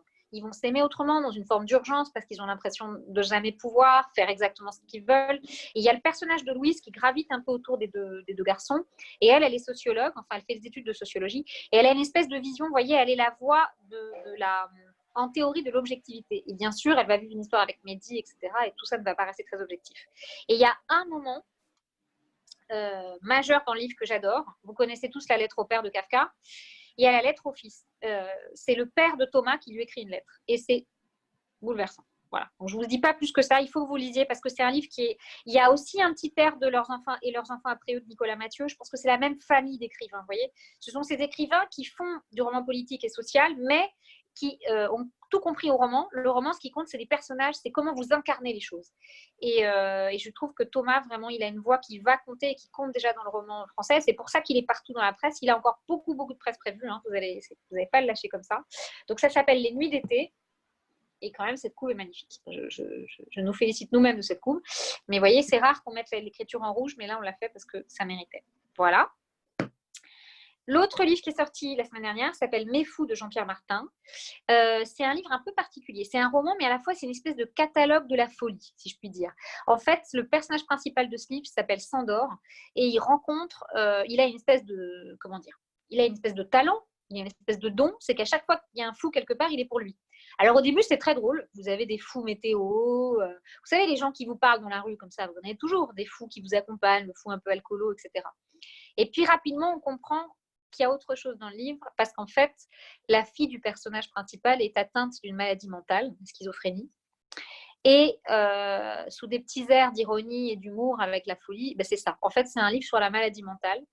Et bien sûr, c'est un livre qui pose la question est-ce que ce sont eux qui sont fous Est-ce que c'est la société qui est folle Ou est-ce que c'est nous qui les regardons mal? Donc, c'est un livre qui est très émouvant pour cette raison. Parce que euh, c'est rare de parler de la maladie mentale hein, en littérature. Je veux dire, on en parle soit d'une manière complètement. Euh, vous voyez, euh, comment dire, euh, j'allais dire un de celui de Valérian Guillaume Oui, alors c'est un peu différent puisque chez Valérian Guillaume, c'est le fou qui parle, voilà. au fond. Alors que là, dans le livre de Jean-Pierre Martin, c'est un personnage qui n'est pas fou qui est leur porte-voix. On les entend, hein, les fous, dans le livre, mais euh, c'est surtout Standor qui est le, ce personnage qui déambule là. C'est surtout lui qui est la, voix principale du texte. Et la manière dont il parle de sa fille, de la schizophrénie et de toutes ces difficultés, j'ai trouvé ça à la fois parce qu'il y a des passages vraiment très drôles. Hein. C'est aussi pour ça, je pense que voilà, le, livre est intéressant à publier parce que c'est une folie qui est un peu à rebours de ce qu'on voit d'habitude où il y a une, sorte d'esprit de sérieux et c'est normal parce que c'est un sujet sérieux. Mais là, il y a une fantaisie, il y a un humour qui est assez euh, savoureux. Et en même temps, je vous dis, c'est travaillé par une, vraie mélancolie, puisque la folie dans la société, ça, ça dit beaucoup sur la, manière dont on traite nos fous, ça dit beaucoup sur nous, finalement, sur nous, les gens qui sont censés être normaux. Et puis, ce qu'on voit aussi, c'est qu'il ne faut pas grand-chose pour basculer. Parce que tous ces fous-là, quand ils les interrogent un peu, ils se rendent compte que c'est des gens avant qui étaient parfaitement normaux, qui avaient une vie en théorie parfaitement normale. Et ça, j'ai aussi trouvé assez attachant et touchant qu'ils disent ça parce que je, trouve que là, voilà, quand on va en psychiatrie, etc., on se rend compte qu'on n'est pas très éloigné de ces gens-là. Il suffit de pas grand-chose pour que ça bascule. Voilà, donc ça, ça s'appelle Mes Fous. Jean-Pierre Martin, c'est un auteur assez connu, il a publié pas mal de livres au seuil, aussi chez euh, Autrement. Voilà, et là, il est en train de préparer un texte assez fou euh, où il fait un livre sur les Martins. Voilà, il a fait des enquêtes sur tous les gens qui portent le nom de famille Martin. Quand même une idée géniale.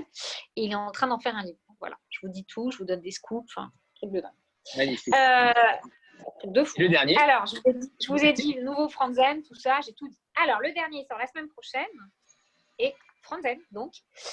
Et si on arrêtait de faire semblant, je suis désolée pour ce reflet de ma lampe là, bon, mais c'est un peu artisanal. Hein.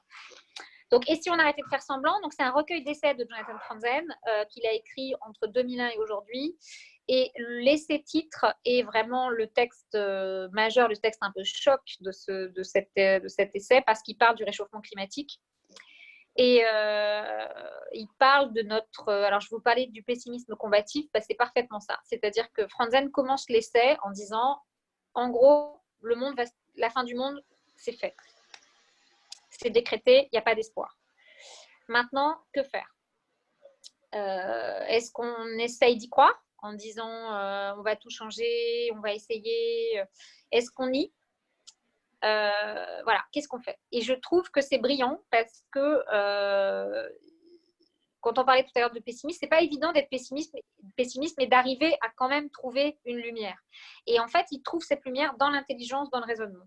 Et en gros, ce qu'il dit, c'est on peut agir on ne va pas changer la fin, mais on va peut-être la repousser un peu.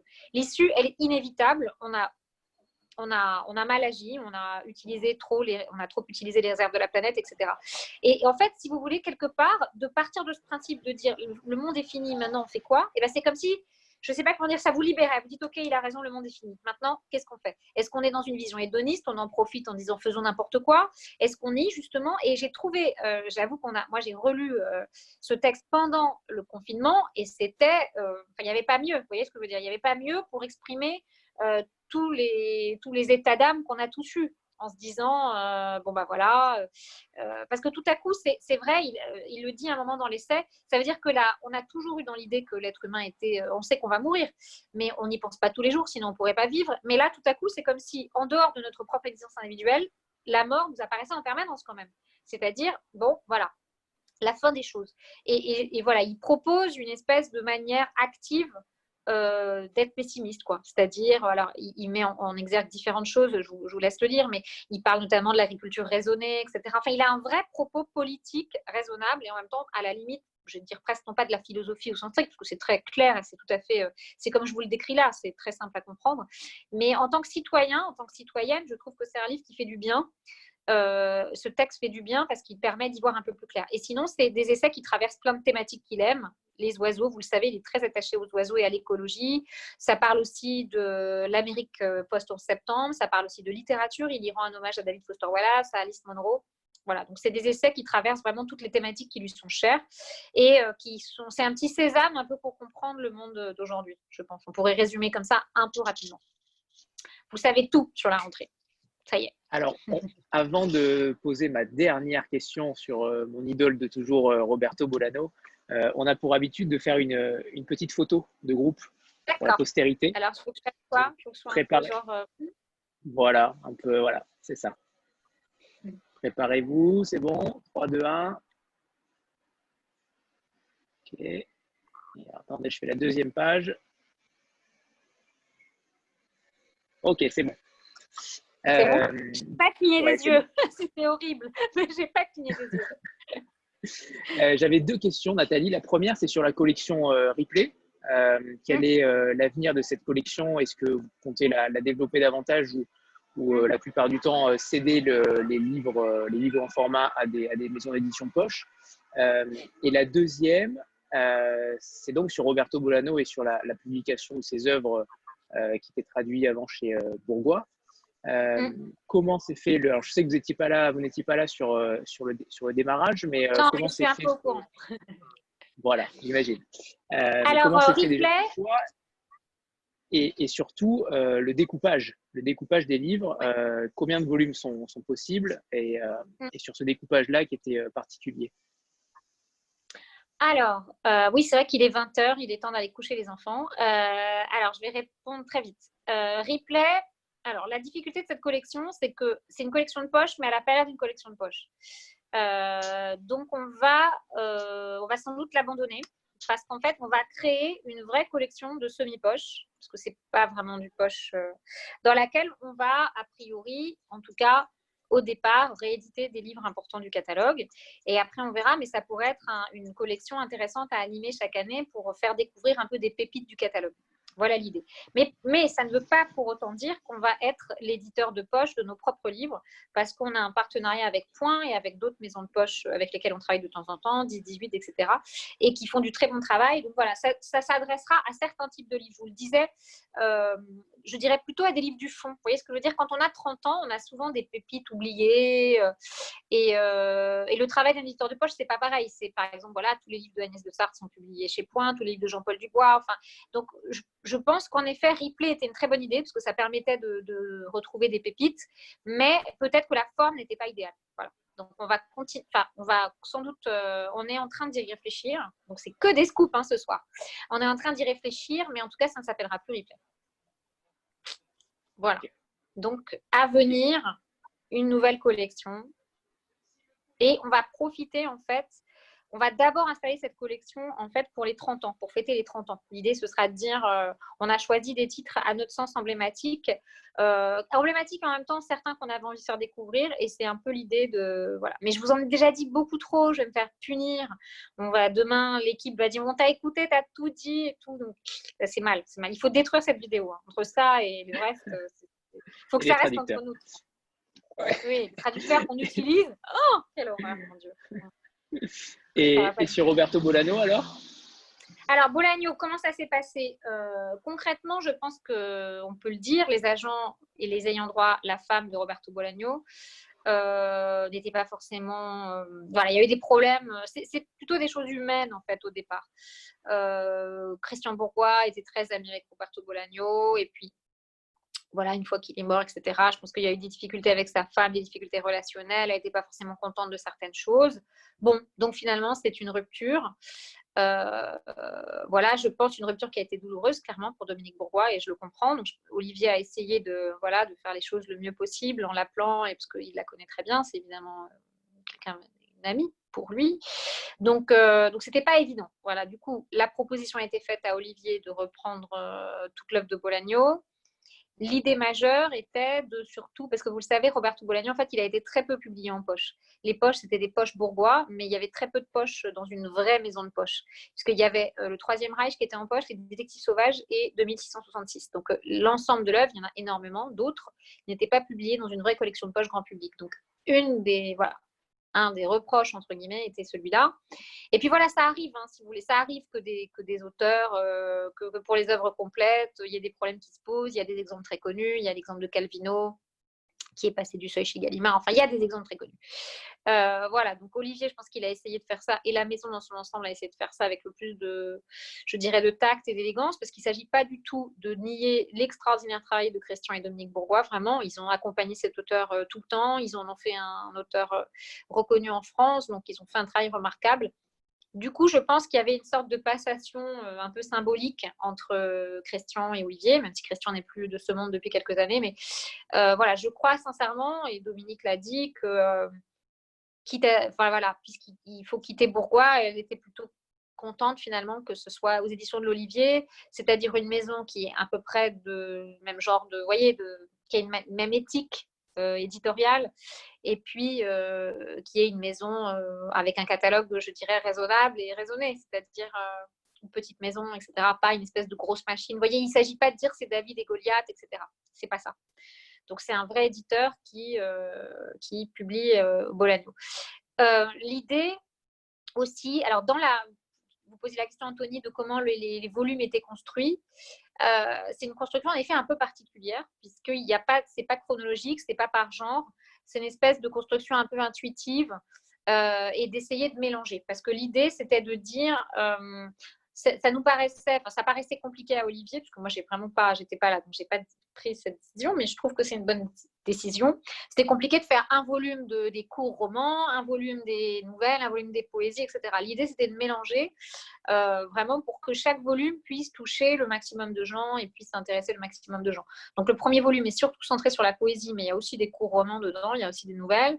Le deuxième volume et le troisième, euh, enfin, le deuxième, troisième et quatrième ont chacun des inédits, donc de la fiction inédite euh, ou de la non-fiction inédite pour le, pour le dernier, le quatrième. Et après les deux derniers, le 5 et 6, ce sera Les Détectives Sauvages et 2666. Voilà.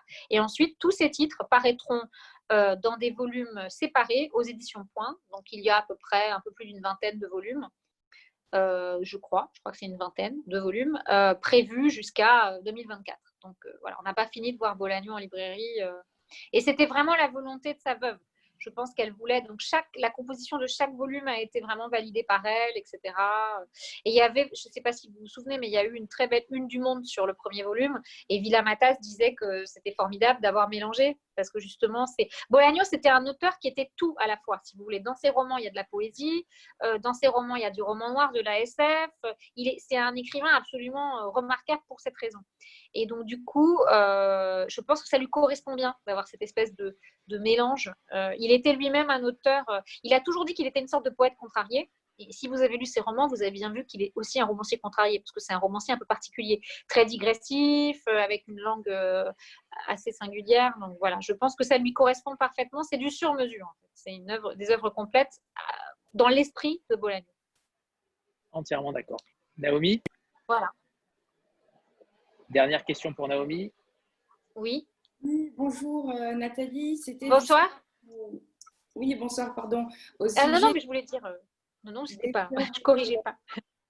Des œuvres complètes de Roberto Bolaño. Alors, euh, j'aimerais savoir pourquoi il n'y a pas d'appareil critique. C'est vraiment quelque chose que je n'arrive pas à comprendre et je trouve que ça manque beaucoup parce que moi, j'ai découvert cette œuvre, euh, notamment grâce à Yann et à Anthony euh, via Instagram. Et mm. euh, j'avais besoin d'éléments de contextualisation, des éléments biographiques ou des éléments mm. sociopolitiques, historiques, et qui manquent vraiment aux lecteurs qui s'attaquent à cette œuvre monumentale.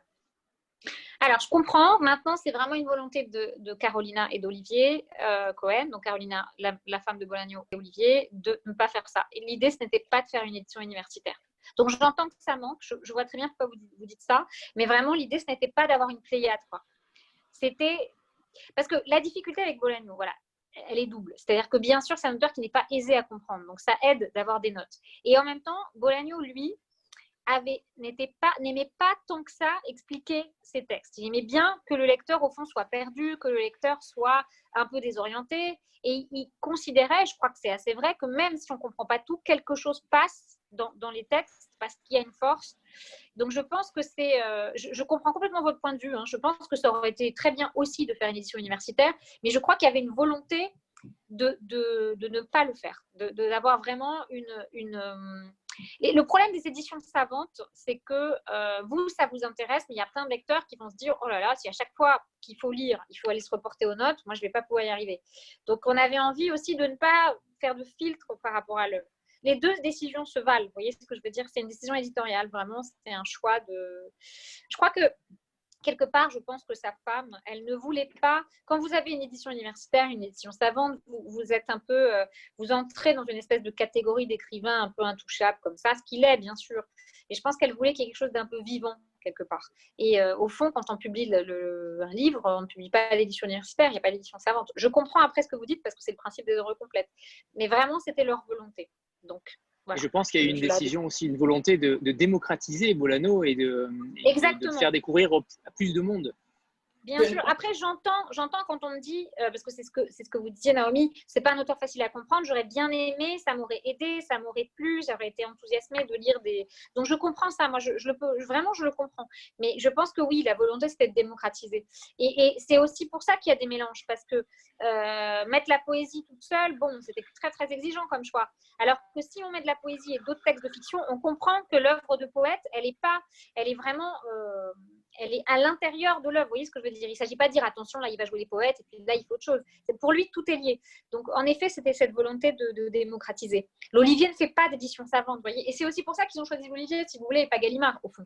Parce que Gallimard aurait fait une Pléiade, quelque chose comme ça. Donc, et c'est très bien, je, respecte beaucoup ça. Hein. Mais l'idée, je crois, c'était d'essayer de démocratiser. Et c'est pour ça d'ailleurs qu'une partie, euh, enfin pour elle, c'était important que nous, on fasse une proposition de poche voyez, on a un partenariat avec Point, vraiment, ils vont faire un travail remarquable avec une maquette spécifique pour Bolagno et tout. Et chaque livre va exister en lui-même. Donc, vous allez pouvoir acheter les gros et aussi les petits. Et d'ailleurs, au passage, si vous n'avez jamais lu Bolagno, je vous conseille la littérature nazie en Amérique. Nazie en Amérique. Tout petit, mais qui est un chef-d'œuvre. Voilà. À, ce propos, vous avez parlé du mélange euh, justement euh, des genres et vous venez d'évoquer oui. les détectives sauvages qui oui. euh, en résonance avec 2666 et euh, Amuleto, tandis que oui. Amuleto se trouve dans le tome 1 des œuvres complètes et vous nous annoncez que 2666 et les détectives sauvages seront ensemble dans une sorte de diptyque. Et, non, ils ne seront pas ensemble. Non, ils seront pas ensemble. C'est tome 5 Dans, dans le tome 5, oui, c'est ce que je veux dire. Du coup, euh, ma question euh, serait de pourquoi Amuleto n'est pas avec euh, ces trois-là? Parce qu'ils ont de, forts points communs en fait et c'est déstabilisant en fait pour le lecteur qui, qui rencontre Roberto Bolaño pour la première fois. Je peux comprendre, mais les détectives sauvages, c'est impossible de le mettre dans. C'est très, gros. Donc, vous pouvez pas. Vous avez, c'est quand même très compliqué. Ça va être un livre déjà de plus de 1500 pages, je pense, enfin plus de 1002. Je pense que c'est compliqué d'avoir. Euh, euh, les détectives sauvages et 2666, en termes d'objets éditoriaux, doivent vraiment être euh, chacun, vous voyez, chacun occuper un volume. Ça me paraît compliqué de le mélanger avec des textes plus petits. D'accord, merci beaucoup. L'idée, c'était ça. C'est, un, mais, mais en fait, toutes les questions, enfin, je comprends votre question, elle est très pertinente et vous avez tout à fait raison. Mais je pense que c'est, c'est, c'est toujours compliqué les œuvres complètes, en fait. C'est toujours très compliqué. On a eu cette discussion aussi quand on a fait les œuvres complètes de Carver. Alors, c'est différent parce qu'on a fait, chaque volume était un recueil de nouvelles, mais il y avait euh, le volume de poésie et le volume, un volume qui s'appelle. Euh, n'en faites pas une histoire, qui était un peu composite, où il y avait de la poésie et des essais, etc. Et c'est toujours la grande question des œuvres complètes. Est-ce qu'on met un appareil critique? Est-ce qu'on n'en met pas? Est-ce que Donc voilà, on a tranché, mais, euh, on a tranché. Voilà, c'est des choix. On assume ces choix. Mais, euh, mais je comprends très bien qu'en tant que lectrice, euh, vous ayez eu envie d'autre chose. Je comprends ça. Je, je, pense que Point va peut-être faire préfacer certains textes ou euh, c'est pas encore, euh, c'est pas encore sûr, mais peut-être.